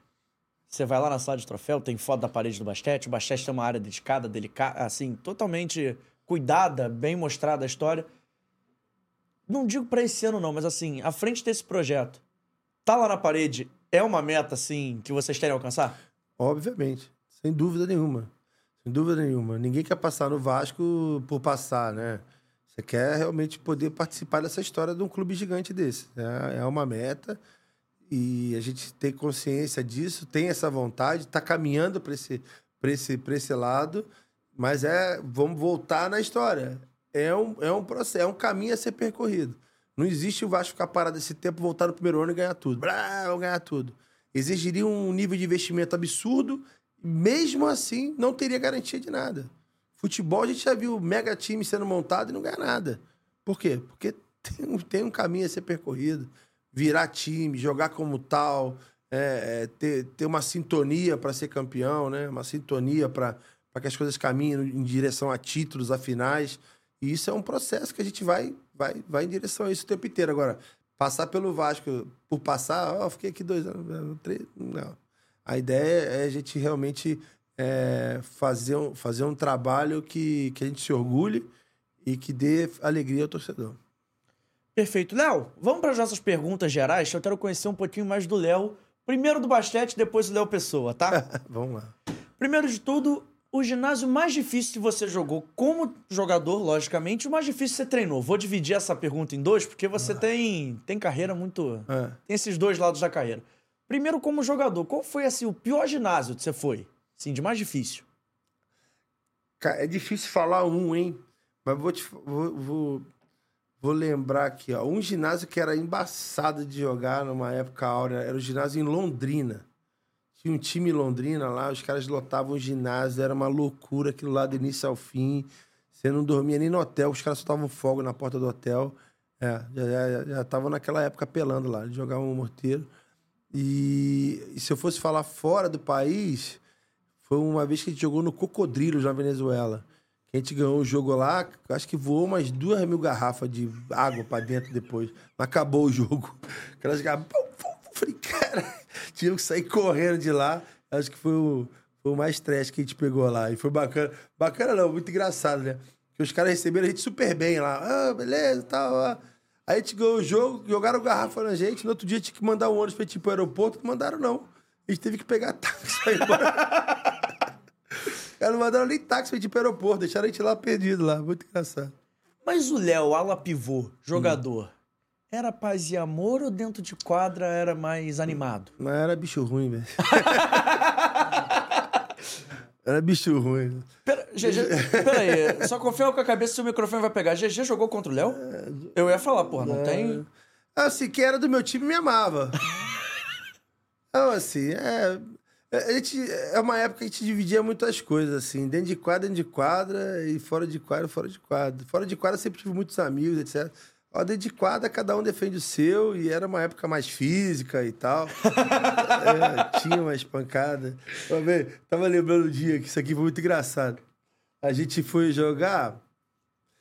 Eu ia falar É, isso. é. Não- era uma época que o basquete era menos televisionado, e quando era televisionado tinha menos câmera. É, não tem instante replay, não tem slow motion. Você deu uma cotovelada no cara, ninguém vai ver, meu. Vai ver o cara no chão lá, vão achar que você bateu no cara, mas ninguém vai ter certeza. Aí uma, uma vez a gente foi jogar, fui jogar com o time de Blumenau. Aí tinha um pivô gigantesco lá, o cara grande pra caramba e tal, e o cara pegava todos os rebotes. Aí teve um rebote ofensivo.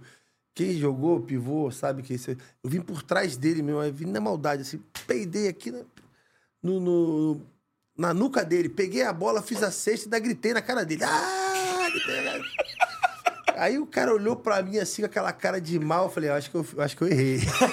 falei, eu acho que eu errei. Aí, beleza, fomos na defesa. Aí no outro ataque, cara, o Arnaldinho jogava comigo, o Arnaldinho Armador, pediu uma jogada que eu tinha que bloquear exatamente esse cara. E veio com a bola pro meu lado. Eu falei assim, Arnaldo, vai pra lá. Ele, não, aí. Eu falei, não, Arnaldo, vai pra lá, cara. Não, faz aí. Eu falei, não, Arnaldo, pra lá. O Arnaldo, aí. Eu falei, putz, aí eu vou lá. Cara, eu já fui chegando assim, já sabia, cara.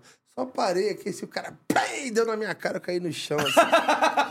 Aí eu nem fiquei bravo com ele, eu olhei pro Arnaldo e falei, eu avisei que era pra lá, velho. Pô, Deixou nem ele esquecer, né? Pô, lá é seguinte, tinha acabado de bater no cara. Mas, assim, o basquete a gente sabe que, que é uma parada também que exatamente por ser físico e tudo mais, tem algum momento que que o fio vira ali. Tem um É. momento que tu já teve algum jogo desse que Vários. que a parada animou um pouco mais. Tem alguma história dessa, você lembra? Assim, não precisa ser contigo não, você é o responsável já- pela Não, teve uma que é clássica. E depois o cara virou um grande amigo meu, que é o Kate Nelson. É um americano que jogou no Fluminense, depois jogou no Botafogo comigo no Botafogo. Aí a gente tava jogando um jogo, acho que era Botafogo e Fluminense. E aí eu jogava com um pivô chamado Marcelão. Joga até veterano hoje em dia. E o Marcelão era sujo. O Marcelão gosta de, gosta de bater. Até hoje bate no veterano, pelo que me falaram aí. Até hoje ele tá batendo. Aí, cara, ele bateu no Kate Nelson. Bateu no Kate Nelson por trás. Quando ele bateu no Kate Nelson, ele vir, ele bate- não, não, ele bate- o Arnaldo bateu nele. Ele tava batendo Nelson, o Arnaldo veio por trás e bateu nele assim, sabe? No meio da briga, ele deu um soco no cara e caiu, saiu correndo, teve uma briga.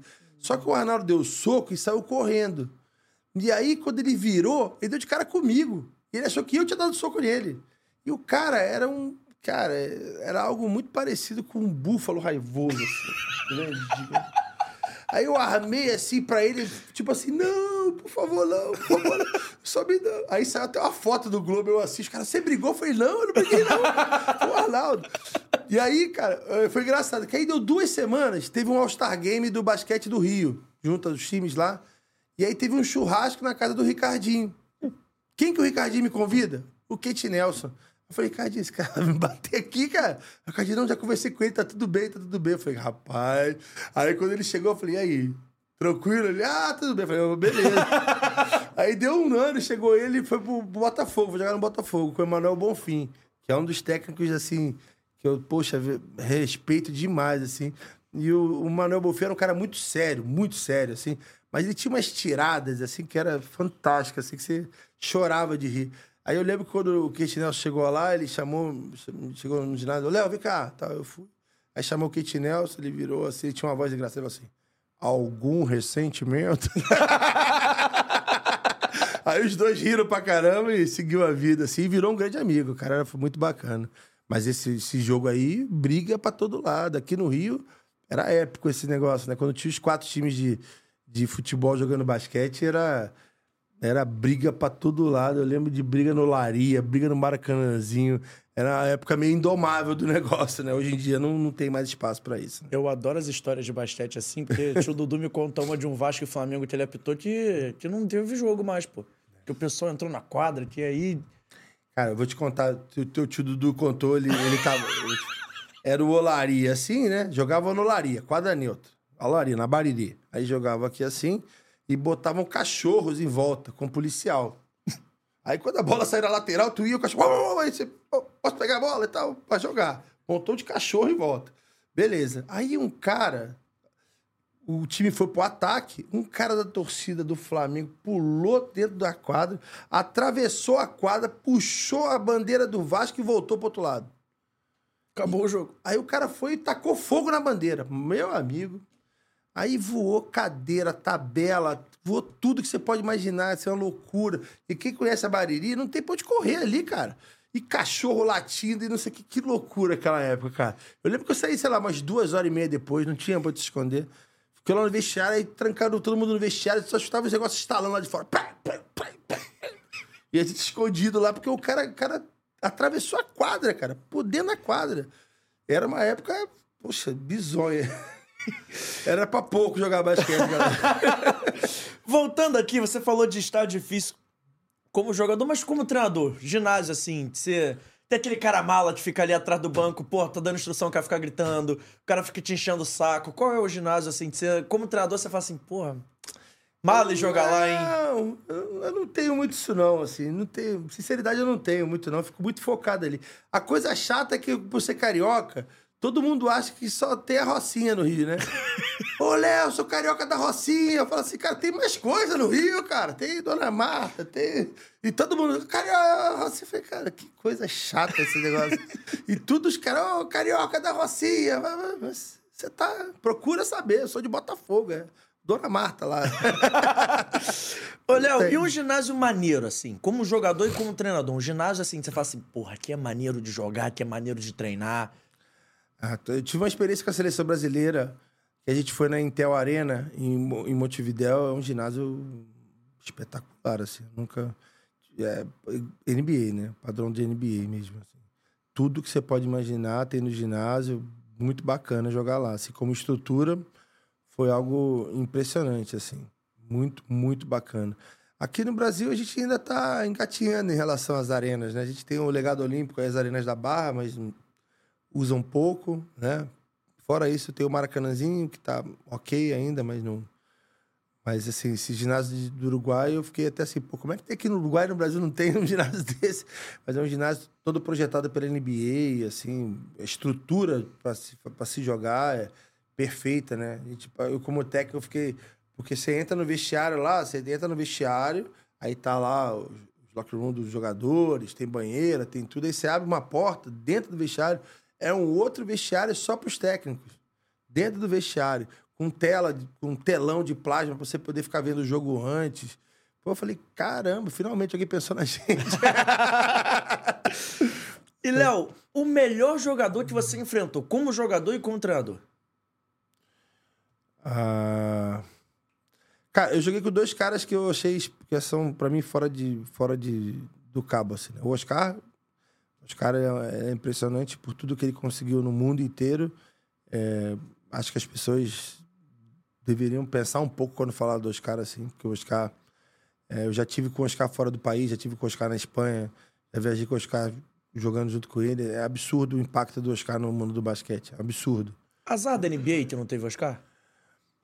É, que é uma época diferente, né? Mas assim, eu, eu não- ele, o Oscar Novo, ele jogava NBA tranquilamente. Pra mim, o pessoal fala, ah, ele não marca, ele ia se dar mal. Cara, que isso? Quem que tem o arremesso que o Oscar tem? Eu, ninguém me contou, não. Eu já vi o Oscar meter 78 bolas de três seguidas. Quem que faz isso? Me, me levanta a mão aí quem já fez. Eu nunca vi. O Oscar metia 20, 20 de três quase todo dia antes de ir embora pra casa. É um, é um fenômeno, né? Então, assim, o Oscar é um cara muito impactante.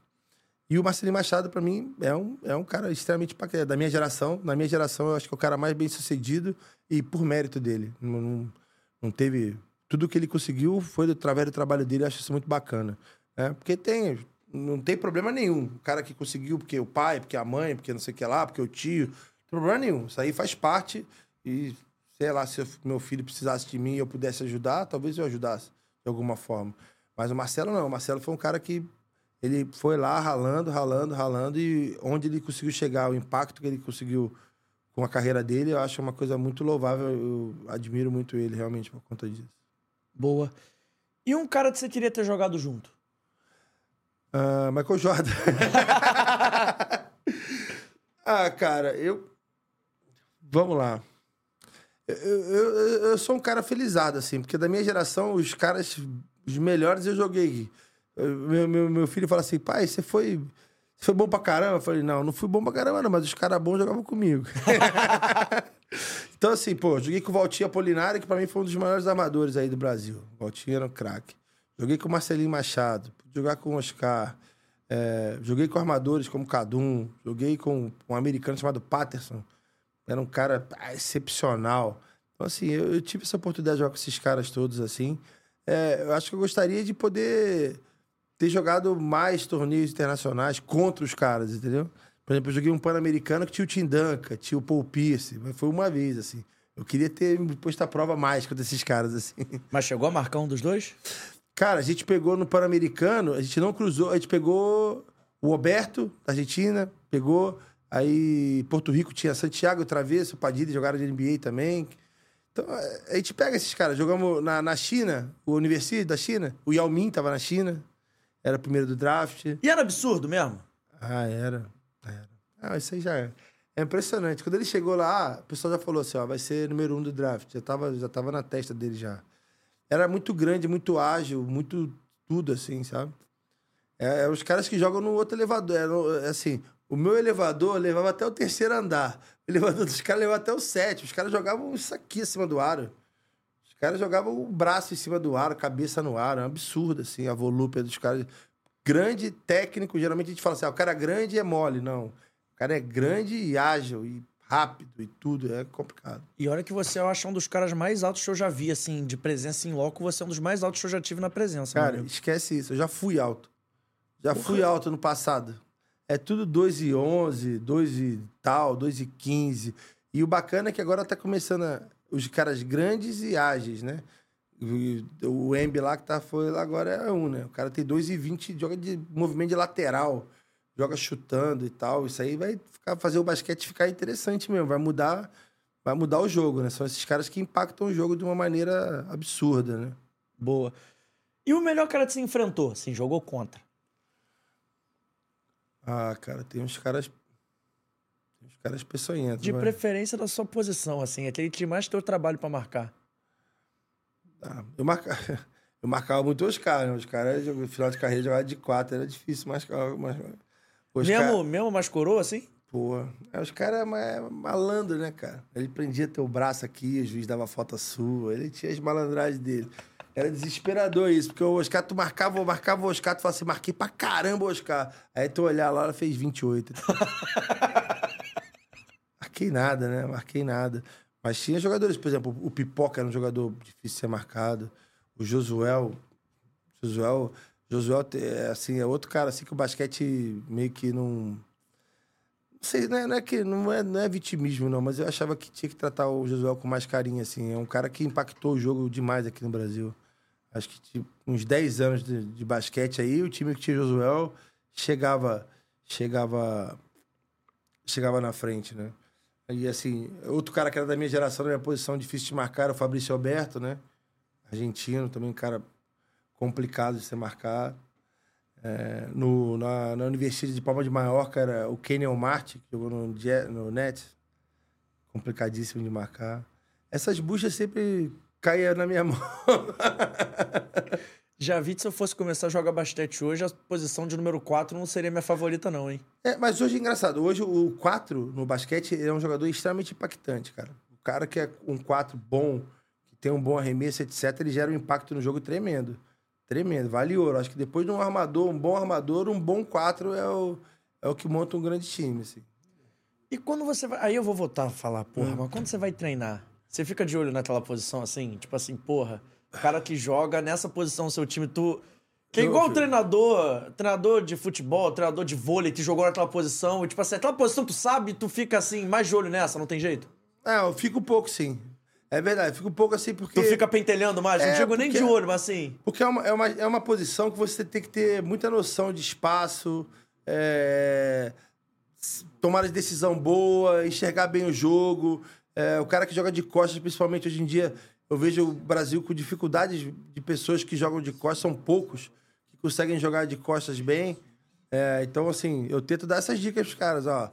Pé pra cá, acha esse espaço aqui, esse ângulo aqui você vai conseguir sair para dois lados, esse ângulo aqui você vai sair só por um lado, vai ficar fácil você marcar, é, não refuga, ou cava uma faltinha aqui assim, essas coisas assim, a gente vai, vai dando esses toques e é importante.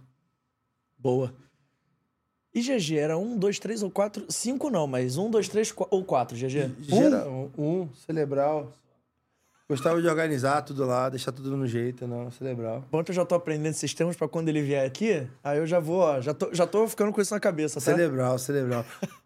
É, foi- Ô, Léo, agora eu quero conhecer um pouquinho mais da pessoa física, tá? Uhum. Comida favorita. é, churrasco, né? O que toca na playlist de Léo Figueiró? Cara, aí, aí é complicado, o pessoal vai ficar. é, minha família é de músico. Minha mãe era pianista de câmera, meu irmão é violonista, Marcílio Figueiró é violonista. Então, assim, em casa sempre teve um. Não aceitavam muito é, pancadão, essas coisas. Nunca teve isso, né? Então a gente é acostumado a escutar muita música instrumental. Eu gosto muito de música instrumental e gosto de música, muito música popular. Sou criado também na época do soul, né? Então, assim, é mais para essa área do soul. Eu gosto muito de escutar música estrangeira, eu gosto muito de escutar ali, Cool the Gang, Earth in the Fire, esse pessoal da antiga, eu curto bastante. E, e, aqui, no, e aqui no Brasil, assim, eu gosto muito de Milton Nascimento, é, gosto de música instrumental, o Hamilton de Holanda, esses caras que eu escuto. O Gê tá O me de GG tá me desconcentrando, não vale. Tá me chamando de velho. O tio GG tá rindo ali atrás das câmeras, não está no gibi É, nesse não. momento. É, não. Samba da antiga, assim, samba da antiga Fundo de Quintal, Ivone Lara, esse pessoal também gosta. Então já vou batizar. Mas os outros da. Esses, aqueles que só choram, lê, lê, lê, lê, lê, lê, lê, lá, lá, lá, lá, esses eu não gosto, não. lê, lê, lê pra cá, lá, lá, lá, pra lá, não dá. Se o Vasco jogar por música essa temporada, eu É. já faço fé aqui pro apelido Maestro Figueiredo. Então, porra, aí, ó. Música clássica é maestro, amigo, não tem jeito. Mas quero saber o seguinte: Léo Figueiró chegou no vestiário, que, pô, todo time tem um DJ de vestiário. Você reclama? Reclamo. É, os caras são muito ruins de música, cara. Tá maluco. E agora que inventaram esse negócio de caixinha de som, qualquer um acha que é DJ, cara. Aí eu falo, cara, pelo menos aqui no vestiário respeita, né? Não, vestiário e ônibus. Às vezes tu vai viajar 10 horas com o cara no ônibus. Aí o cara me pega, bota aqueles. Não dá, cara. E eu, e, e eu, sou, eu sou pai de menina e de menino. Então, assim, pra mim, esse negócio de funk, vem novinha, não sei o que novinha, já. já aqui não. Eu tinha, eu tinha um atleta na seleção, não vou poder falar o nome de nenhum. Mas era muito engraçado. Que ele, Porque ele era ruim como DJ? não, porque ele ia pro jogo escutando louvor. Sempre louvor, Deus me abençoe. blá, blá, blá. Aí a gente ganhava. Quando voltava, vem novinha, desce não sei o quê. Falei, meu irmão, ou é o diabo ou é Deus. mano. Vê que lado você tá, velho. Não é possível. O cara, a gente no jogo, Senhor me abençoe, louvor, louvor, louvor. Aí na volta, vem novinha, desce novinha. Eu falei, cara, você vê que lado é isso aí, cara. Em cima do muro não dá, mano. Deus deve estar assim, cara, pô, me enganou, pô? Me enganou? Caiu no teu papo? pô? Já tem um fã que diria, caiu no meu papinho já Cara, era, Léo que Figueiredo. Aí, isso, ó. que isso. E, e o duro é que é impressionante, né, cara? Aí tu fala, eu sou tão crítico com isso, que aí minha filha bota o quê pra escutar? Bota esses funkzinhos. Minha sobrinha, Bia, bota esses funkzinhos também. E já bota e olha pra mim, é pessoal, é pra ele me sacanear. Mas é maneiro, porque pelo menos tem essa troca no vestiário, tem essa resenha, pô. Tem, tem, não, tem. Mas eu não, não pego no, do pé a ponto de falar, desliga isso aí. Só fala assim, ruim, mano. Nesse elenco aí, já sabe quem vai ser seu DJ? Cara, eu. Ou você vai deixar pra descobrir mais perto da É, temporada? não, até agora não apareceu ninguém com esse negócio de caixinha, porque geralmente ele, ele se mostra pra gente já. Ele já, ele já chega no treino com uma caixinha pendurada na mochila, tocando alguma música horrível. entendeu? Então ainda não teve essa, a gente não teve essa experiência ainda. Mas vai aparecer. Na primeira viagem agora vai aparecer. Vai aparecer. Essas caixinhas, elas deviam ser é, é, regularizadas. assim. Você vai comprar a caixinha, senta aqui, amigo. Bota a música aí. Botou, não pode ter caixinha, vai embora. Vai outro. Eu estou curioso pra primeira viagem do Vasco É, Basquetebol. é. Por favor, vocês que vão nessas viagens, me contem os bastidores depois. Eu, eu estou curioso, eu quero, eu quero viver esse momento, eu quero viver essa experiência. É, isso. Léo Figueiró, seu filme favorito? Filme? É. Hum, ó, eu gosto daquele A Espera do Milagre e Sonho de Liberdade. É o filme que eu gosto, assim, gosto bastante. E quando vai viajar? É filme? É videogame? Qual é a tua? Um curso. Aproveito pra terminar meus cursos online. Não, mas eu vejo mais. Eu gosto de série. Eu ia perguntar, Eu gosto de série. série. Indica uma série aí, pessoal. Eu que. Feriadão tá chegando, galera vai ficar em casa de rolê, que nem eu. Não vai sair. Pessoal mais calmo. é. Indica uma série boa aí. Ó, mais, mais, mais veião, né? This Is Us. Veião. This Is Us é bom. E Ah, o. vou- até perguntar. E o Homeland eu, é velho, mas eu gostei. Homeland eu achei uma série top. Já chorou vendo This Is Us? Agora eu estou gerando intriga nesse elenco. Já, já chorou vendo This Is Us? Não, não, não. É que o único problema do This Is Us é que de vez em quando você tá vendo com a sua esposa e dando aquela olhadinha, sabe? Aquela olhadinha assim, querendo te julgar, mas aí. Quem dera se você fosse assim. Inegável, né? Não tem como, né? Mas é uma série que É tá. ficção, é ficção. Tá, é, mas tá na Play, tá na Play lá pra gente assistir inteirinha. E Homeland eu achei legal pra caramba a trama. Eu gosto também de ação, guerra, essas paradas assim, eu, eu acho bacana, assim. Depois até que... eh, Eu fui pro, pré pro último pré-olímpico e aí um, a gente ficou na Polônia treinando. E aí, no dia de folga, a gente foi em Auschwitz, na- no campo de concentração lá. A gente conheceu lá. E aquilo ali foi bem impactante pra mim. Depois daquilo ali, eu comecei a ficar meio aficionado de conhecer o, o mais, né? Da, da, daquela época, da Segunda Guerra e tudo mais, né? Então, foi, foi bem impactante, assim, porque você vê que aquilo... Às vezes você vê aquela questão de filme de guerra e aí fica uma coisa meio distante, né? Olha como foi chato aquilo lá, etc. Mas aí, quando você tem uma, uma possibilidade de você ver que aquilo ali é muito real, muito real, onde a gente visitou, duas mil pessoas morra- morriam por dia. A gente visitou uma, uma câmara de gás, a gente ia tudo dentro de uma câmara de gás, né? O cara falando pra gente, ó, eles entravam por aqui, achavam que ia tomar banho, aí ligava a câmara de gás, morria, aí aqui já incinerava, entendeu? Então aquilo ali tu fala assim, mano, é real isso aqui, não é, não é o filme. né? Então, assim, alerta a gente pra um monte de coisa, né? Pra um monte de alerta. Liga, o- liga o alerta para várias questões dentro da nossa sociedade para que aquilo ali não se repita nunca mais, né? Boa. É, filme, é, livro favorito, gosta de ler, Léo? Nessas viagens aí. Eu gosto, eu, eu gosto muito de ler, mas eu leio muita coisa sobre eh, gestão de pessoas, etc. Mas eu ganhei um livro da, da minha esposa agora, que é a história do Milton Nascimento, a biografia dele. Aí eu vou começar a ler agora, que também é muito bacana. Porque a história do Milton é, é, é muito, muito bacana, né? A história de vida dele e tudo que ele foi batendo para Ele foi pelo caminho que ele acreditava, isso é muito bacana, né? Não foi pelos outros. Tá aí. Um dos livros mais legais que eu li na minha vida foi de basquete. É, qual? O do. Do Magic? Não, o do Phil Knight. O do. Phil Jackson. Phil Jackson, isso. Sexta Sagrada. O outro é do da Nike. Você... É. Errei. Fez Sexta Sagrada. Eu li os Sete Anéis. Sete Anéis? Ah. O Sexta Sagrada, que é o primeiro, eu acho que é até melhor. Vou brigar com o tio É. Ele só me deu os Sete Anéis. É. Ele falou, lê esse aí que é muito bom. É. Eu li e falei assim, pô, ele é foda. É, não, é. Phil Jackson foi um cara fora da época também, né? Você até. Você falou do Phil Jackson, agora teve até uma. um- uma mais uma coisa engraçada pra contar. Teve um, um, um jogador meu, uma vez, ele caiu em, em doping por maconha. E aí caiu pro doping, maconha, etc. Aí eu fui conversar com ele. Eu falei, cara, pô, não faça isso, né, cara? Poxa, carreira tá aí e tal. Pô, abre o olho, toma conta disso, toma conta daquilo. Aí, aí ele virou pra mim e falou assim, pô, cara, você viu Last Dance? Eu falei, pô, vi Last Dance.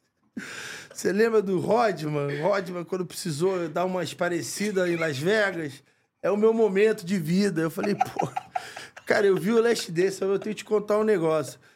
Nesse Last Dance aqui, você é o Michael Jordan, tá no hotel, dormindo. Você só mudou os personagens, cara. No nosso Last Dance aqui, você tinha que estar no hotel dormindo, cara. O Rodman era aquele ali, ó. Não vai fazer ponta. Aí eu falo assim, cara, cada uma, né, cara? Ser técnico é bom, cara, mas você escuta cada parada assim que você fala assim, não é possível. Nesse tempo Não, todo de treinador, além dessa, tem outra parada assim que te marcou como treinador? Você falou assim, porra, não é possível. Cara, tem. O duro é que assim, tem que tomar cuidado com o que eu vou falar. Não, cara, sempre tem. Os caras são muito engraçados, assim. E, e jogador de basquete não presta. O GG é um cara que não prestava também. Esses caras. mas a gente apro- olha pro GG, pô. Não, mas é, não, ele não presta do bem. Por exemplo, que, que aconteceu a vez na Espanha lá? Chegamos na Espanha pegar um táxi. O cara não sabia falar espanhol. Botamos o cara na frente pra explicar pro, te, pro, pro taxista onde é que a gente ia. Cara, é a coisa mais surreal do mundo. Assim, você ri 10 minutos sem parar. Faz ideia assim, entendeu? Então o cara não sabia uma palavra espanhol. Para, fala que a gente quer ir pro shopping. Yo, primeiro que sai o Yo, né? Yo e depois o Pero. Yo, Pero, Yo. Até sair onde é que a gente vai chegar. É genial, né, cara? Então, os jogadores, assim, você joga pros caras assim, você não. Você, você morre de rir, não tem como. Dos que já pararam, qual foi o mais resenha, assim, de ser... Janjão, disparado. Janjão disparado. Janjão é uma mente criminosa, assim, que você não tem ideia. Vou, ó, vou- eu vou te contar duas do Janjão. Conte. Vou contar duas do Janjão. Uma do Janjão foi com o Nenê. O Nenê vai lembrar disso. Desceu no aeroporto internacional, aí todo mundo com carro, com carrinho para empurrar a malinha, não sei o que lá. O Janjão me pega um cadeado e tranca a mala do, do, do Nenê no carrinho do aeroporto. Aí quando encostou o ônibus para subir na para subir no, no ônibus, os Nenê puxava assim e via o carrinho junto. Quando ele foi olhar, tinha um cadeado. E todo mundo entrando, e o ônibus, vambora, vambora. Final das contas, o Nenê botou o carrinho com a tudo pra dentro lá. Foi tudo embora. A outra, a outra boa, que aí, assim, foi bem maldade isso aí também, coisa do Janjão. É, lembra quando teve o 7 de setembro e tal, babá? aí depois teve aquele negócio daquelas cartas de antrais, né? Que era carta com não sei qual de antrais. E o Oscar recebia muita carta de, de fã e tal, babá. E o Janjão, mais uma vez. As cartinhas ficavam no lugar do Oscar, assim, o Oscar chegava, oh, cartinha, né? E, e ele botou talco em cima, assim, das cartinhas, assim, um monte de talco. E todo mundo esperando e tal. Aí chegou o Oscar, ô, e aí, menino, ô, garoto, ô, ô, opa, cartinha, cartinha. Quando ele pegou, ô, que porra é esse? Ele! Ele, pô, jogou fora. Janjão também. Janjão também. A maior mente criminosa do, do, do basquete é esse cara. Que momento. Disparado. Eu não poderia ter ido embora sem viver esse momento aqui que eu vivi agora. Sensacional isso. Eu seria, eu seria capaz de ficar aqui o dia todo ouvindo essas histórias maravilhosas. Ô, Léo, da sua carreira como jogador, guardou alguma camisa, alguma medalha, algum tênis? Porque jogador de basquete tem essa coisa com tênis, né? Cara, eu guardo as medalhas e olhe lá, eu, não, eu, eu, eu dou tudo. Assim, não é questão de não. É que eu acredito que, assim, que os momentos eles são muito mais valiosos aqui na minha cabeça do que do que medalha, do que camisa etc. E até porque, isso que a gente veio falando aqui, você vê que eu falo com tanta alegria e desenvoltura, porque na verdade é isso que fica, sabe? As amizades, os momentos, o caminho percorrido, ele, ele é muito mais valioso do que o fim, necessariamente, né? Estamos começando uma história aqui no Vasco. Esse processo todo que a gente vai estar caminhando aqui, o desenrolar dele, eu tenho certeza que vai ser bom, mas o que vai ficar pra gente que tá aqui na frente, metendo a mão na obra agora, é, é o caminho, né? Então, eu costumo falar, cara, pra minha filha, eu falo muito pra ela, pro meu filho também falo, cara, curte o caminho, cara. Esse caminho é o que vai ficar, esse caminho que você vai conhecer os amigos, as pessoas que vão você vai levar pro resto da vida. A medalha, cara, a medalha é um símbolo, né? Ela é- Não vou desprezar a medalha. Eu tenho lá meu quadro de medalha guardado, etc. Minha, minha mulher, poxa, ajeitou tudo pra mim, porque era uma bagunça, eu só guardava, ela botou tudo no quadro e tal. Tá tudo bonitinho lá, mas na verdade ele é um símbolo. E aí, quando eu vejo aquele símbolo que vem, aí sim, é o que, que vale a pena, é o processo, é o que. Como é que chegamos até lá, qual foi os desafios, e como é que a gente reagiu como grupo, né? como as pessoas contribuíram, porque a temporada, elas são desgastantes, né? São desgastantes. As temporadas, às vezes, pô, é, é- são seres humanos. Eu, eu perdi minha mãe, eu tava na quadra, jogando uma final, minha mãe morreu. E assim, como é que foi isso? Ah, foi ruim pra mim? Foi. Mas, cara, como eu fui acolhido pelo meu time? Absurdamente. As pessoas ali se conectaram comigo de uma maneira absurda que eu levo pro resto da vida. né? Então, assim, é, Oscar é um cara. Muita gente fala mal do. Ah, Oscar isso, Oscar aquilo. O Oscar, quando eu perdi minha mãe, foi um cara nota mil. Assim, vocês não têm ideia do que ele fez por mim. Então, assim, isso fica. Né? A medalha em si é legal, bacana. Não vou desmerecer a medalha de maneira nenhuma, mas a- o processo, assim, que vai dignificar a sua vida, assim, como você chegou até lá. Isso é que é bacana de lembrar. Você vê que eu vou saindo falando aqui sem me deixar. Ferrou, porque, cara, era um ambiente muito bacana. A gente tava todo mundo correndo pro, pro mesma direção, se tratava como família, né? Então, isso é, isso que é o bacana da história.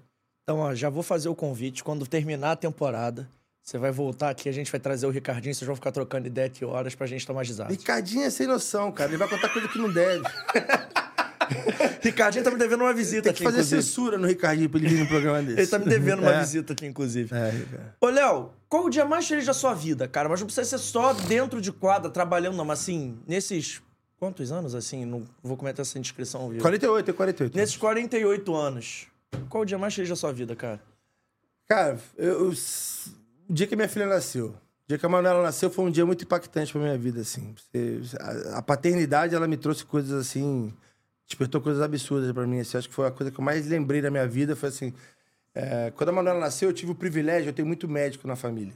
Então, assim, a anestesista era minha prima, minha tia era, era uma obstetra, minha prima era outra obstetra e o pediatra era meu tio. Então, eu pude ficar na sala. Então, quando meu tio tirou a Manuela e falou assim, ó, toma, sua filha. Eu- todo duro, eh, com medo de quebrar, né? Ficar com medo. Mas foi uma coisa muito impactante na minha vida, a paternidade. Amo meus filhos demais, assim. Sou um pai coruja, vivo muitas... Sou muito feliz e grato a Deus por ser pai. E assim, e o meu sonho, assim, de vida é Deus permitir que eu fique vivo até ser avô, assim. Eu acho que como avô, aí o mundo não tá preparado para mim como, como avô, assim, que eu vou mimar demais, ser bacana demais. Meus filhos... Fala assim, né? Que se você criar seus filhos, você vai poder ser avô, né? Se você não criar seus filhos, você vai ter que criar seus netos. Então eu criei bem meus filhos para poder curtir os, os netos pra caramba, se Deus quiser. Léo Figueiró, pai educa, avô deseduca? É, essa- essas frases feitas assim é, é besteira. Eu acho que o avô ele relaxa. Avô relaxa, o avô já criou os filhos, etc. Então ele vai ter aquela coisa de poder, pô, deixa eu aproveitar um pouquinho, curtir um pouco mais, etc. Mas não acho que deseduca, não. O amor de avô é maravilhoso, assim. Meu avô era. Meu avô, era, meu avô mimava pra caramba, ria das palhaçadas que eu fazia, meu pai que tinha que corrigir, meu avô ficava rindo. Mas assim, a referência dele como avô impactou minha vida positivamente pra caramba. Era um cara altruísta no último, cuidadoso, amoroso. Então, assim, não dá, não. Os dois cooperam. Os dois cooperam, ou os dois podem estragar também, né? Cada caso é um caso. Cada caso é um caso. Léo, pra gente terminar, Hum. eu começo perguntando quem é o nosso entrevistado. E a última pergunta é: o que seria se não fosse, e no seu caso eu vou usar profissional do basquete, tá? Porque você foi jogador, tá sendo treinador no momento. A gente não sabe aí, depois da, da carreira de treinador, acredito que você vai continuar no esporte, você fala com tanta paixão. Mas o que, que seria do Léo se não fosse um cara do basquete? Eu, eu acho que provavelmente ia ser professor, cara. É, eu, eu, eu gosto, acho muito fascinante você poder desenvolver pessoas. Acho muito fascinante você impactar a vida das pessoas positivamente, né? Seja como for, né? gerando conhecimento, desenvolvendo de alguma forma, você conseguir participar do processo que impacta a vida de alguma pessoa. Eu acho isso muito bacana. E esse é o papel do professor, né, cara? O professor, é- você compartilha conhecimento, você ajuda a, desen- a desenvolver, guia no caminho. Eu acho que eu, eu, eu seria professor. De quê? Não sei. Talvez de história. Resenha. Talvez fosse para contar história. Mas assim, eu, eu gosto. Eu gosto muito mesmo. Então, acho que isso aí, isso aí tá na veia, assim, essa questão do desenvolvimento e tudo mais. Eu acho fascinante, eu acho é uma honra, né? Você consegue hum, tocar na vida de alguém positivamente. Eu acho que se eu não trabalhasse ali no esporte, podia ser professor de alguma forma. Gostou? Pô, maravilhoso, cara. Maravilhoso. Passamos Muito bom. ilesos? Passou rápido, né, cara? Pô, passou- uma- passou rápido Estamos aqui há caramba. duas horas trocando ideia. Duas horas? É, falei que era uma hora e meia, a gente ficou duas horas aqui trocando ideia. Gostou? Pô, maravilhoso. Muito bom, obrigado. É, obrigado por abrir essa oportunidade também para a gente poder falar desse projeto do Vasco Novo. Eu acho que também é um dos desafios é a gente poder é, contextualizar bem o espaço que a gente está dando, para que a torcida possa abraçar, possa caminhar junto com a gente. Você abriu essa porta aqui. E o torcedor espere aí coisas boas dessa temporada. Vai ser uma equipe muito aguerrida. A gente está fazendo essa roda girar de uma maneira super responsável. É, e, então não tem como pensar que isso não vai crescer. Quando começarem o, quando começar o NBB e tudo mais, vou lá assistir, hein? Pô, convidado especial, pô. Ah, então era isso que eu queria ouvir. Vou lá, hein? Vou lá, hein? Pô. Oi? Porra, eu tô com moral mesmo. Vou lá, vou lá. Não entendo muito de basquete, mas vou lá. Eu Vamos me- explicar. Isso. No lance livre não grita, deixa o cara bater. O cara vai bater assim, é, calma, deixa o cara quieto. Tem essa. Deixa comigo, uma boa lição aí. ó. Gostou do nosso estúdio? Maravilhoso, cara. Tudo bom. Obrigado mesmo. Estamos no AGR Podcast Studios, o melhor estúdio de podcast do Rio, de, do Rio de Janeiro. Você quer fazer o seu projeto, ele está localizado na Barra da Tijuca. Tem um QR Code passando aqui em cima. Confere. Aponta pro lado certo. Tem um QR Code passando. Porra, pera aí, cada um apontou pra um lado. Aí você. Aí vocês ficaram me vendendo. Pera aí. Então, pera aí, tem um QR Code passando aqui na tela, você aponta o seu telefone e entra em contato com eles. Obrigado a galera do AGR Podcast Studios por essa moral. Gostou do projeto gráfico que passa aí na tela? Show, bem bacana. Galera da Carretel Media que desenvolveu pra gente, você quer desenrolar o seu projeto e potencializar sua grande marca, assim como eles potencializam fora do jogo, o QR Code está em algum lugar da tela pra você entrar em contato com eles também. Léo, só- olha ali pra tela a câmera, fala seu Instagram, um recado final pra rapaziada e tamo junto. Instagram, Léo Figueiró. O pessoal fala que eu não me comunico muito para redes sociais, que eu não gosto de publicar. Mas Léo Figueiró pode seguir lá. Sempre que quiser perguntar alguma coisa, eu demoro, mas respondo, né? E é isso aí, moçada. Vamos para cima. Um ano começando com uma temporada promissora, é, passos bem estruturados e a motivação é gigante que as coisas deem certo. Obrigado mais uma vez pela presença, agradecendo de novo ao GG, a Dani Lima pela moral, a galera do R10 Score Basquete do Vasco, que me deu essa oportunidade também. Obrigado ao Clube de Regata Jasta Gama aí, associativo também, pela presença do Léo, por ter aberto essa agenda pra gente. Foi muito importante aqui, como fora do jogo. Agora três recados finais pra você não esquecer. Ó, quinta-feira é feriado. Mas calma que eu não vou te deixar sem episódio, porque na quarta, meio-dia, estaremos ao vivo aqui nesse canal maravilhoso. Então a gente inverteu a agenda. Não tem programa quinto e meio, mas tem programa quarto, meio-dia. Estarei aqui, meio-dia, horário cedo, hora do almoço. Almoça vendo fora do jogo, que temos um convidado muito especial pra gente contar a história. Vai ser maneiríssimo. Ó, também é importante lembrar, redes sociais, arroba Fora do Jogo Cash, no Twitter, no Instagram, no TikTok, onde pelo visto nós somos relevantes. Seguimos crescendo por lá. Você pode seguir a gente, tem muito conteúdo maneiro. E no Instagram também, a gente tá quase 20 mil. Segue a gente nessa moral, por favor. E o aviso do convidado de quarta-feira vai ser lá. Fique ligado. O nosso canal de cortes, o Corte Fora do Jogo Oficial, tá no ar e a todo vapor. Você pode seguir a gente no YouTube também. E a gente também tá indo nos principais agregadores de áudio. No Deezer, no Amazon Music, no Google Podcast e no Spotify com imagens. Eu nunca pensei que ia falar isso na minha vida, mas dá pra assistir a gente no Spotify. Você tá na barca, no metrô, no voo, galera tá indo pro Town, pode baixar e ir assistindo a gente aí durante a sua viagem. Foi um prazer, obrigado. O Fora do Jogo não é feito só por mim. Tem a galera da GR, tem a galera da Carretel, tem a galera do Dicas de Mendonça, tem também a Vitale Gelato e tem a minha equipe que não me deixa ficar em paz. Os caras, meu amigo, eles mandam mensagem todo dia, me ligam, eu amo eles de paixão. O Vitor Vita, meu produtor executivo. O Emerson Rocha, como é que é o nome, Abner? Né? Produtor administrativo, né? Meu produtor administrativo, que aqui todo mundo tem um cargo. Só eu que não tenho cargo nessa porra, mas não tem problema. O importante é você seguir se inscrevendo, ajudando a gente aí a continuar crescendo. Obrigado a eles, obrigado a você que participou com a gente. É isso, tamo junto. Tamo ficando por aqui, quarta-feira, meio-dia. Eu te espero ter mais um compromisso marcado aqui nesse canal. Valeu, um abraço, tchau, tchau. Cuidem-se e até quarta.